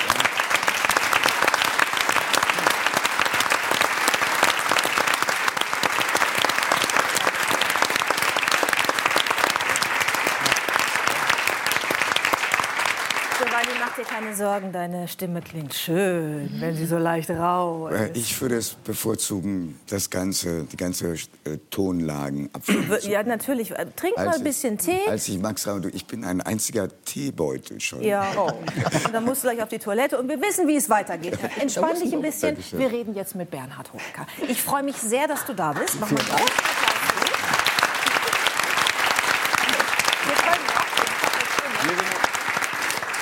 Ich kann nicht in dieser wunderschönen, in dieser Kopfstimme, die ich liebe. Ja, das wird, ich finde das super. Und das war Aber wirklich japanisch? Das war japanisch. auch für den, den, den Text reiche ich morgen schriftlich. Ja, ja natürlich viel erzählen. War das auch für Japaner japanisch? Oder? Wir können ja gerne mal alle Japaner hier im Saal fragen. Ich denke schon, ja. Okay, also bei dem Gespräch mit Max Rabe hast du gedacht, die Kopfstimme hätte ich auch gerne. Bei dem Gespräch, als Giovanni noch bei Stimme war mit Annalena Baerbock, hast du da zwischenzeitlich vielleicht mal gedacht, Außenminister, das wäre auch was für mich gewesen? Den Sergei Lavrov mit seinem Schnapsangebot, den hätte ich mir gerne auch mal also zur Brust du, genommen. Da du sagst, wär, ob es was für mich gewesen wäre, hältst du mich jetzt scheinbar zu alt oder nicht mehr in der Lage dazu? Ich weiß ja noch nicht, was kommt. Also es könnte noch kommen, interessant. Ich bin grundsätzlich immer neuen Sachen aufgeschlossen, aber ganz ehrlich, ich möchte nicht tauschen. Okay. Politiker kriegen, ist glaube ich egal, was Politiker machen und egal auch von welcher Partei, sie kriegen immer einen drauf. Und da ja, vor allem, es ist anstrengend, es ist so wahnsinnig anstrengend. Ja, und, und vor allen Dingen, ähm, die, die Frage, darf ich kurz sagen, dass mich die ja. eine Frage ein bisschen geärgert hat, wo, äh, wo gefragt wurde, ähm, ist das vielleicht eine Politik, die Sie machen, die die Leute gar nicht wollen? Das frage ich doch den Zahnarzt auch nicht. aber ich glaube, ein Politiker verträgt die Frage. Ja, also allemal, allemal wenn, wenn in den Umfragen ist Guck mal, jetzt kann er doch noch ja, ja. ja, ja. Jetzt bin ich auch wieder bei Stimme. Ja, ja. Plötzlich Wunderheilung. Nein, aber ich finde, Und einen Zahnarzt würde ich spielend leicht danach finde, fragen. Ich finde, ein Politiker soll machen, was er für richtig hält, nicht das, was die Leute wollen, worüber man reden kann, ob der Zahnarzt sagt, mach den Mund auf, ich fange an zu bohren, oder ob man es einem in Ruhe erklärt und einen betäubt. Und da, das bin ich, da bin ich mit dem Rest meiner Stimme anderer Meinung als Sie. Ich glaube, manchmal müssen Politiker auch das tun, was nicht populär ist. Aber bei den wichtigen Entscheidungen ist es schon wichtig, dass die Leute mitgehen. Mhm. Sonst setzt man am Ende nichts durch und macht nur die Radikalen stark. Entschuldigen Sie, mit allem Respekt. Ja, glaub, das, das Bernhard, was wäre denn was? Machen, wir, machen wir gleich weiter, wenn ich das mache. dann, dann sage ich, ich habe keine Stimme mehr. Ja, genau. In welcher Partei wärst du denn? Vielleicht die Frage noch zu dem Thema. Och, wenn ist, du wechseln würdest. Das ist total schwierig, weil ich äh, in meiner gesamten Karriere als Wähler immer gewechselt habe. Also ich bin ein ganz klassischer Wechselwähler, so was ganz Schreckliches für Umfrageunternehmen. weil das auch eine Frage ist, rufen die mich montags morgens an oder dienstags mittags. Da hat man manchmal, je nachdem, um welches Thema man sich gerade, mit dem man sich beschäftigt, hat man dann was anderes im Kopf. Und das fing mit meinem Vater schon an. Der, war, der, der hatte nie eine Meinung. Also der hatte immer eine Meinung, aber hat immer die andere Seite betrachtet. 80er Jahre, komme ich von der Schule nach Hause und sage meinem Vater, das mit diesen Atombomben, das finde ich total schlimm, das sollte man sofort lassen. Dann sagt er, ja, aber du musst auch sehen, die anderen haben die auch und dann gibt er das Gleichgewicht und dann ist es ganz gut, solange die die haben. Ich so, ja, okay, ist eigentlich eine gute Idee. Komme am nächsten Tag nach Hause, sage, ja, ich habe das jetzt total gut verstanden, habe das auch in der Schule gesagt, es ist total gut, dass wir alle Atombomben haben, dann passiert nichts. Und mein Vater, na ja, aber es kann natürlich schon auch sein, wenn man sich auf betont. Und da war immer so dieses... Super gibt, Geschichte. Ja, es gibt nichts, das hat mich total geärgert, weil es quasi nichts gibt, was total oder wenig gibt, was total eindeutig ist. Und das ist Politik. Da bin ich, da bin ich total bei Ihnen. Dann fangen wir gleich da an dem Punkt im Gespräch an. Wenn er gar nicht mehr kann in so einer ist Stunde. das, und das ist halt das Problem bei Politik, dass man, äh, dass es gibt, die, die Welt ist viel komplizierter, als viele das, glaube ich, wollen. Mhm. Und deswegen, also macht ihr euren Job, ich gucke mir das an, ich reg mich auch drüber auf, das ist völlig in Ordnung. Aber äh, ich tausche nicht. Ja, ich habe natürlich deshalb nachgefragt, weil ähm, ich etwas von dir weiß, was möglicherweise auch noch ein paar andere wissen, die sich mit dir beschäftigt haben. Denn äh, du hast eine Verwandtschaft zu einem sehr, sehr bekannten Politiker. Also tatsächlich genetische Verwandtschaft. Und zwar äh, interessanterweise mit Helmut Kohl. Ja, Nee. Äh, Wir haben auch ein Foto vorbereitet, um uns mal die Wollte grad sagen.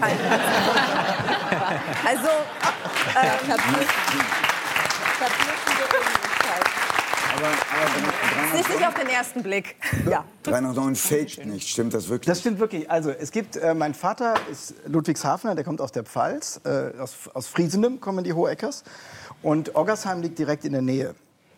Und es war schon immer bei uns in der Familie, hieß es, wir sind mit den Kohls verwandt. Und mein Vater hat sich auch schon immer für Kohl interessiert. Die waren entweder auf derselben Schule oder der gleiche Jahrgang, sodass er den immer verfolgt hat, also sein Leben und dessen und so. Das war für ihn schon immer interessant, deshalb war der immer irgendwie so ein Thema. Und ich habe irgendwann angefangen mit so, also Ahnenforschung ist übertrieben, das ist wirklich Arbeit, mehr so Ahnensammlung. Weil schon, die waren 15 Leute in der Familie, also 15 Kinder und dann war es natürlich, wer, wer ist da jetzt Onkel und wer ist dessen Kind und also und das dann alles so schön sortiert und dann hatte ich irgendwann habe ich rausgefunden, wie der Verbindungsweg zu den Kohls ist und Helmut Kohl ist mein Onkel sechsten Grades. Nee. Also praktisch kaum noch nachweisbar. Wie Es ist-. Ja. Ich, also äh, es gibt, ich glaube, se- seine Großmutter war eine Hohecker. Okay. Das kommt doch noch dazu. Also es ist nachweisbar, aber man muss sehr viel, sehr viel Genmaterial nehmen. Das ist das äh, Problem. Also bei dem Namen Hohecker, da würde mir ja eigentlich als Ähnlichkeit eher Honecker einfallen. Ja, auch Und da das. gibt es doch auch regionale, Ja. ich sag mal, Gemeinsamkeiten Richtig. in den vorherigen Generationen. Ja, also äh, das Saarland ist äh, sehr stolz darauf, nicht die Pfalz zu sein, was den Pfälzern manchmal auch egal ist. Aber es ist äh, und da kommen ja die ganzen, da sind ja sehr viele Honeckers, da kommt er selber ja auch her. Und es gibt diese Vermutung, dass wir es gibt eine Burg Hoheneck und dass wir die der, von der dieser Hoheneck sind. Und bei ihm ist das N geblieben und bei uns ist das N verschwunden, sodass wir da von den Hoheneck und den Hoheckers geblieben sind. Also dass wir alle aus derselben Region kommen. Ähm, aber da äh, habe ich versucht weiterzukommen, aber der Abstand müsste, ist größer als zu uns. Ja, kommt uns nicht so vor. Wir haben auch da ein Foto vorbereitet. Und wir stellen da deutlich mehr Ähnlichkeiten fest als zu Helmut Kohl interessanterweise. Die Verwandtschaft muss doch enger sein. Ja, also ich weiß Jetzt fällt es also, dir auch auf, ne? Ich muss mal gucken. Ich, äh, ich, werde, ich werde mich nachher wieder neu dran setzen. Also wenn einer was weiß und sich mit der Honecker-Familie beschäftigt hat, Mhm. bitte jederzeit äh, über Informationen bin ich froh. Wir haben äh, was noch vorbereitet für dich, nicht nur Fotos. äh, mit weil wem bin du ich ja, denn noch verwandt? Ähm, nicht verwandt, aber du bist ja nun äh, immer abends zu sehen in der ARD im Vorabend, bei Wer weiß denn sowas. Und deswegen haben wir an verschiedenen ähm, Stellen des Gesprächs eine kleine Frage für dich ähm, vorbereitet. und, ich hätte Freizeit und nee, arbeiten.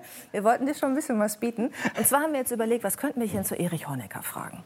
Äh, und wir haben was gefunden. Ähm, stell dir vor, du bist in der Sendung, ja, und die Frage kommt: Welche Berufsausbildung hat Erich Honecker nicht abgeschlossen? Er hat keine Berufsausbildung abgeschlossen und Eine auch nicht hat- studiert. Eine hat er nicht abgeschlossen. Perfekte Karriere für einen Comedian. äh, ich habe keine Ahnung. Ich würde mal sagen, ein Handwerk. Ja. Richtig? Ich sage jetzt einfach mal Schreiner. Nee, Dachdeckerlehrer. Dachdecker. Ja, Dachdeckerlehrer. der hat als Dachdeckergehilfe gearbeitet, hat dann eine Dachdeckerlehre begonnen, 28 bis 30, die er aber vorzeitig abgebrochen hat. Hat Ja. er sie abgebrochen oder ist er, also, Äh. hat er, also gibt es eine berufliche, also ist er, also rund, also was konnte er nicht mehr Du arbeiten musst danach? jetzt nicht mit einer Gegenfrage kontern, die uns jetzt wieder in Bedrängnis bringt. Ja, wir wollten das einfach mal testen bei dir. Er war nachher sogar Mitglied in der Holzarbeitergewerkschaft. Das haben wir auch noch recherchiert. Weiß schon mal. So, was ich aber nicht wusste von dir ist, ähm, also das wusste ich nicht mit Honecker und mit Helmut Kohl, das wusste ich auch nicht. Was ich aber auch nicht wusste ist, dass du gerne in Höhlen kletterst. Äh, uns wurde da Material zugespielt, und zwar von den Kollegen der großen Terra X Show. Und das können wir uns mal einmal angucken. Und du erklärst uns, was du da machst. Denn das ist auch eine völlig neue Seite an dir, die ja. wir hier gemeinsam bei 3 nach 9 entdecken. Also ich liebe Höhlen. Höhlen sind ein total spektakulärer Ort. Es ist ein Ort, wo man eigentlich von alleine nicht hinkommt. Das muss man wirklich ja, wollen. Stimmt. Und äh, das macht es so besonders, dass man, äh, man startet äh, in einem Gullideckel neben der Straße, wo man dann irgendwo reingeführt wird oder halt im Wald in ein Loch. Und wenn man dann ankommt, ist man an einem Ort, der manchmal nur 30, 40 Meter von der Zivilisation entfernt ist, der aber seit Hunderttausenden von Jahren unberührt ist, äh, weil man natürlich darauf achtet, möglichst nichts kaputt zu machen, der einfach eine, eine Ruhe ausstrahlt, die man woanders kaum findet. Und man ist dort nicht es kann einem da niemand sofort helfen. Das ist halt alles auch ein bisschen spannend. Es hat einen Abenteuercharakter, ist auch sportlich. Und es ist einfach, es ist nicht nur Zeitgeschichte, es ist Erdgeschichte. Also da ist so ein, du stehst vor so einem Tropfstein und den gab's, der hat angefangen zu wachsen, als so Dinosaurier rumgelaufen sind. Und man weiß nicht genau, ob da noch ein bisschen Dinosaurieratem drinsteckt. Aber kriegst du da keine Platzangst, wenn du dich durch diese Felsspalten. Nee, äh, Platzangst kriegst du ganz selten, weil Platzangst ist die Angst vor großen Plätzen. Klaustrophobie. So. Genau, das wird oft verwechselt. Platzangst. Tut mir leid, dass mir das gerade rausgerutscht ist. Der, der, der Bernhard verbessert ich gerne. Ja, ja, ja, Der hat auch Wenn ich nach dem, Beruf, nach dem abgebrochenen Beruf, Beruf von Honecker gefragt werde. Das ist das Mindeste, was jetzt kommt. Das ist das Mindeste, dass ich... Ja. Genau, weil es ist ein klassischer Fehler, den viele ja. machen. Platzangst ist Angst vor großen Plätzen.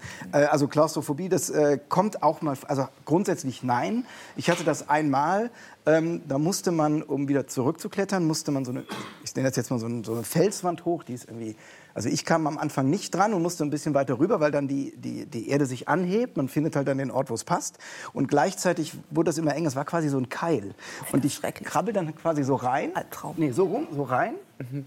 kann dann greifen, höre rechts einen Schrei, also einen Ruf, will mich umdrehen und der Kopf bleibt hängen. Wow. Nee. Und das war ein kurzer Moment, wo ich wirklich dachte, äh, das ist komisch. Aber das, dann bin ich wieder zurück und dann ging's. So, du sagtest gerade, du hörst einen Schreiber. Du gehst nicht alleine runter. Richtig. Ihr seid eine Gruppe, ja. die das öfter auch mal im Team zusammen betreibt. Wie viele Menschen seid ihr, die das freiwillig machen? Also es gibt in Nordrhein gibt total viele. Ähm, und wir sind eine Gruppe von acht Leuten. Und äh, unser, wir fahren so einmal im Jahr, machen wir eine große Tour. Und dann fahren wir meistens nach Südfrankreich oder Slowenien, wo halt quasi die großen Höhlen sind. Und unsere Regel ist immer zu viert, deshalb nie allein. Äh, wenn irgendwas ist, einer bleibt beim Verletzten und zwei andere gehen raus. Also das ist wirklich, äh, das ist immer so unsere, äh, unsere Grundbedingung, die wir da machen. Macht da Kai Pflaume mit? Der passt überall durch. Er würde überall. Nee, der passt überall durch. Der kann sich auch überall hochziehen.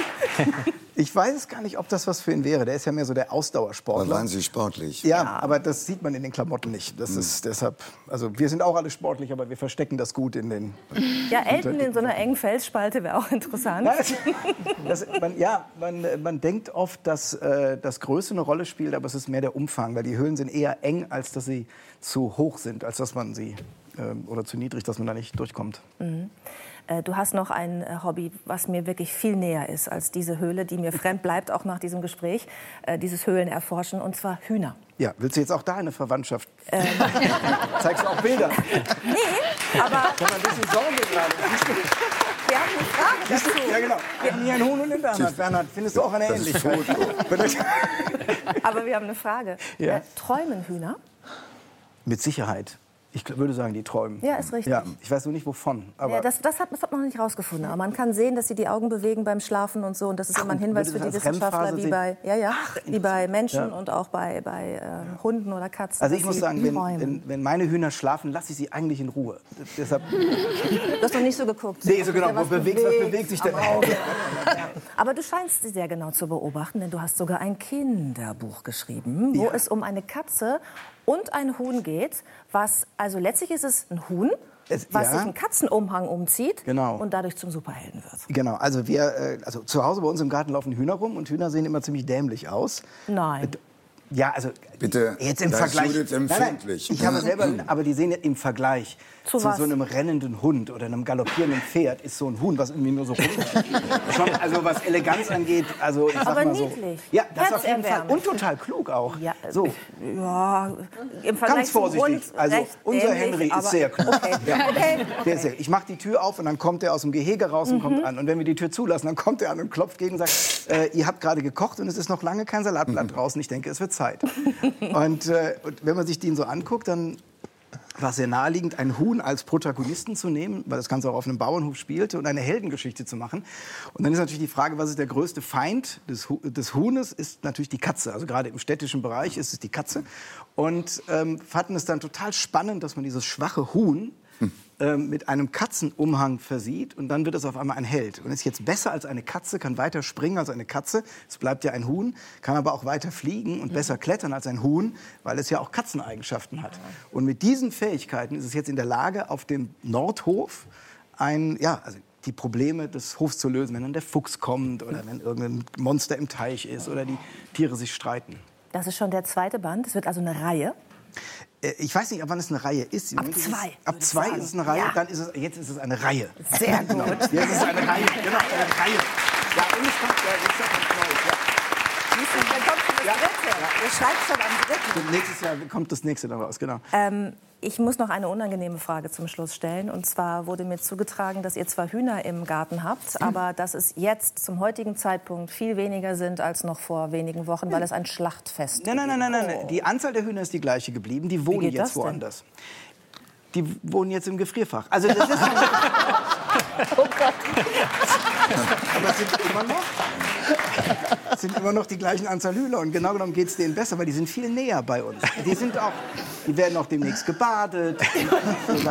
Also, ich finde, grund- nein, also ich finde grundsätzlich, wenn man Fleisch isst, und ich bin Fleischesser, dann muss man auch den Tieren gegenüber so fair sein und bereit sein, einem, dem, dem Tötungs- und Schlachtprozess sich dem zumindest auszusetzen, das mal auszuprobieren. Ich finde das, bist, ich sehe das genauso wie du. Und ich habe meine Hühner auch angeschafft und gedacht, so, wenn die groß sind, dann kann ich die jetzt auch essen, weil dann muss man konsequent sein. Du weißt, das Tier war glücklich. Ja. Aber meine Hühner haben alle Namen. Ja. Und ich kann jetzt nicht sagen, okay, Ja, die- Schatzi, du bist dran. Nein, Schatzi Mausi, kann du dir bist sagen- dran. ich kann dir- Christine, heute. Freunde, Ich kenne nicht, was der Fehler ist. Du gibst eine Zeit lang hieß ein Huhn so wie ich. Ja, der Hahn ist Giovanni. Aber, aber er ist leider verstorben. Eines Den nächsten wollte ich. Lorenzo nennen, aber da hat er was er, denn dagegen beim, gehabt. hatte, er, hatte er beim Krähen Probleme mit der Stimme? Die, aber das, es gibt ja, es gibt ja, aber es gibt einen Trick mit den Namen. Du darfst die halt nicht Christine oder so nennen, sondern Schnitzel und Leona. So heißen sie bei uns.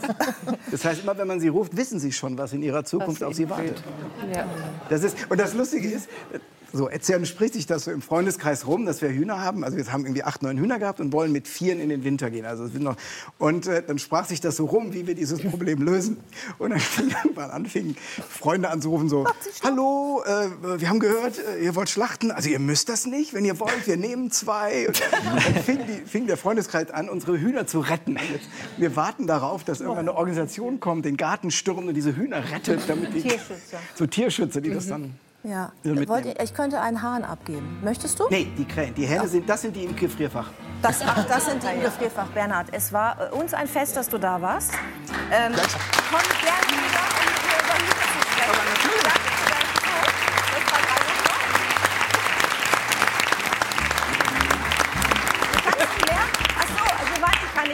deswegen mache ich das jetzt. Wir haben uns total gefreut, dass Sie zugeguckt haben. Und wir sehen uns wieder, wenn Sie mögen. Und zwar am 29. Dezember mit einem Best-of-Talkshow zusammen mit den anderen Moderatorenpaaren der Freitagabend-Talkshow. Wir freuen uns sehr auf Sie und sehen uns ansonsten nach Weihnachten im nächsten Jahr wieder. Bis dann, frohe Weihnachten. Tschüss. Tschüss.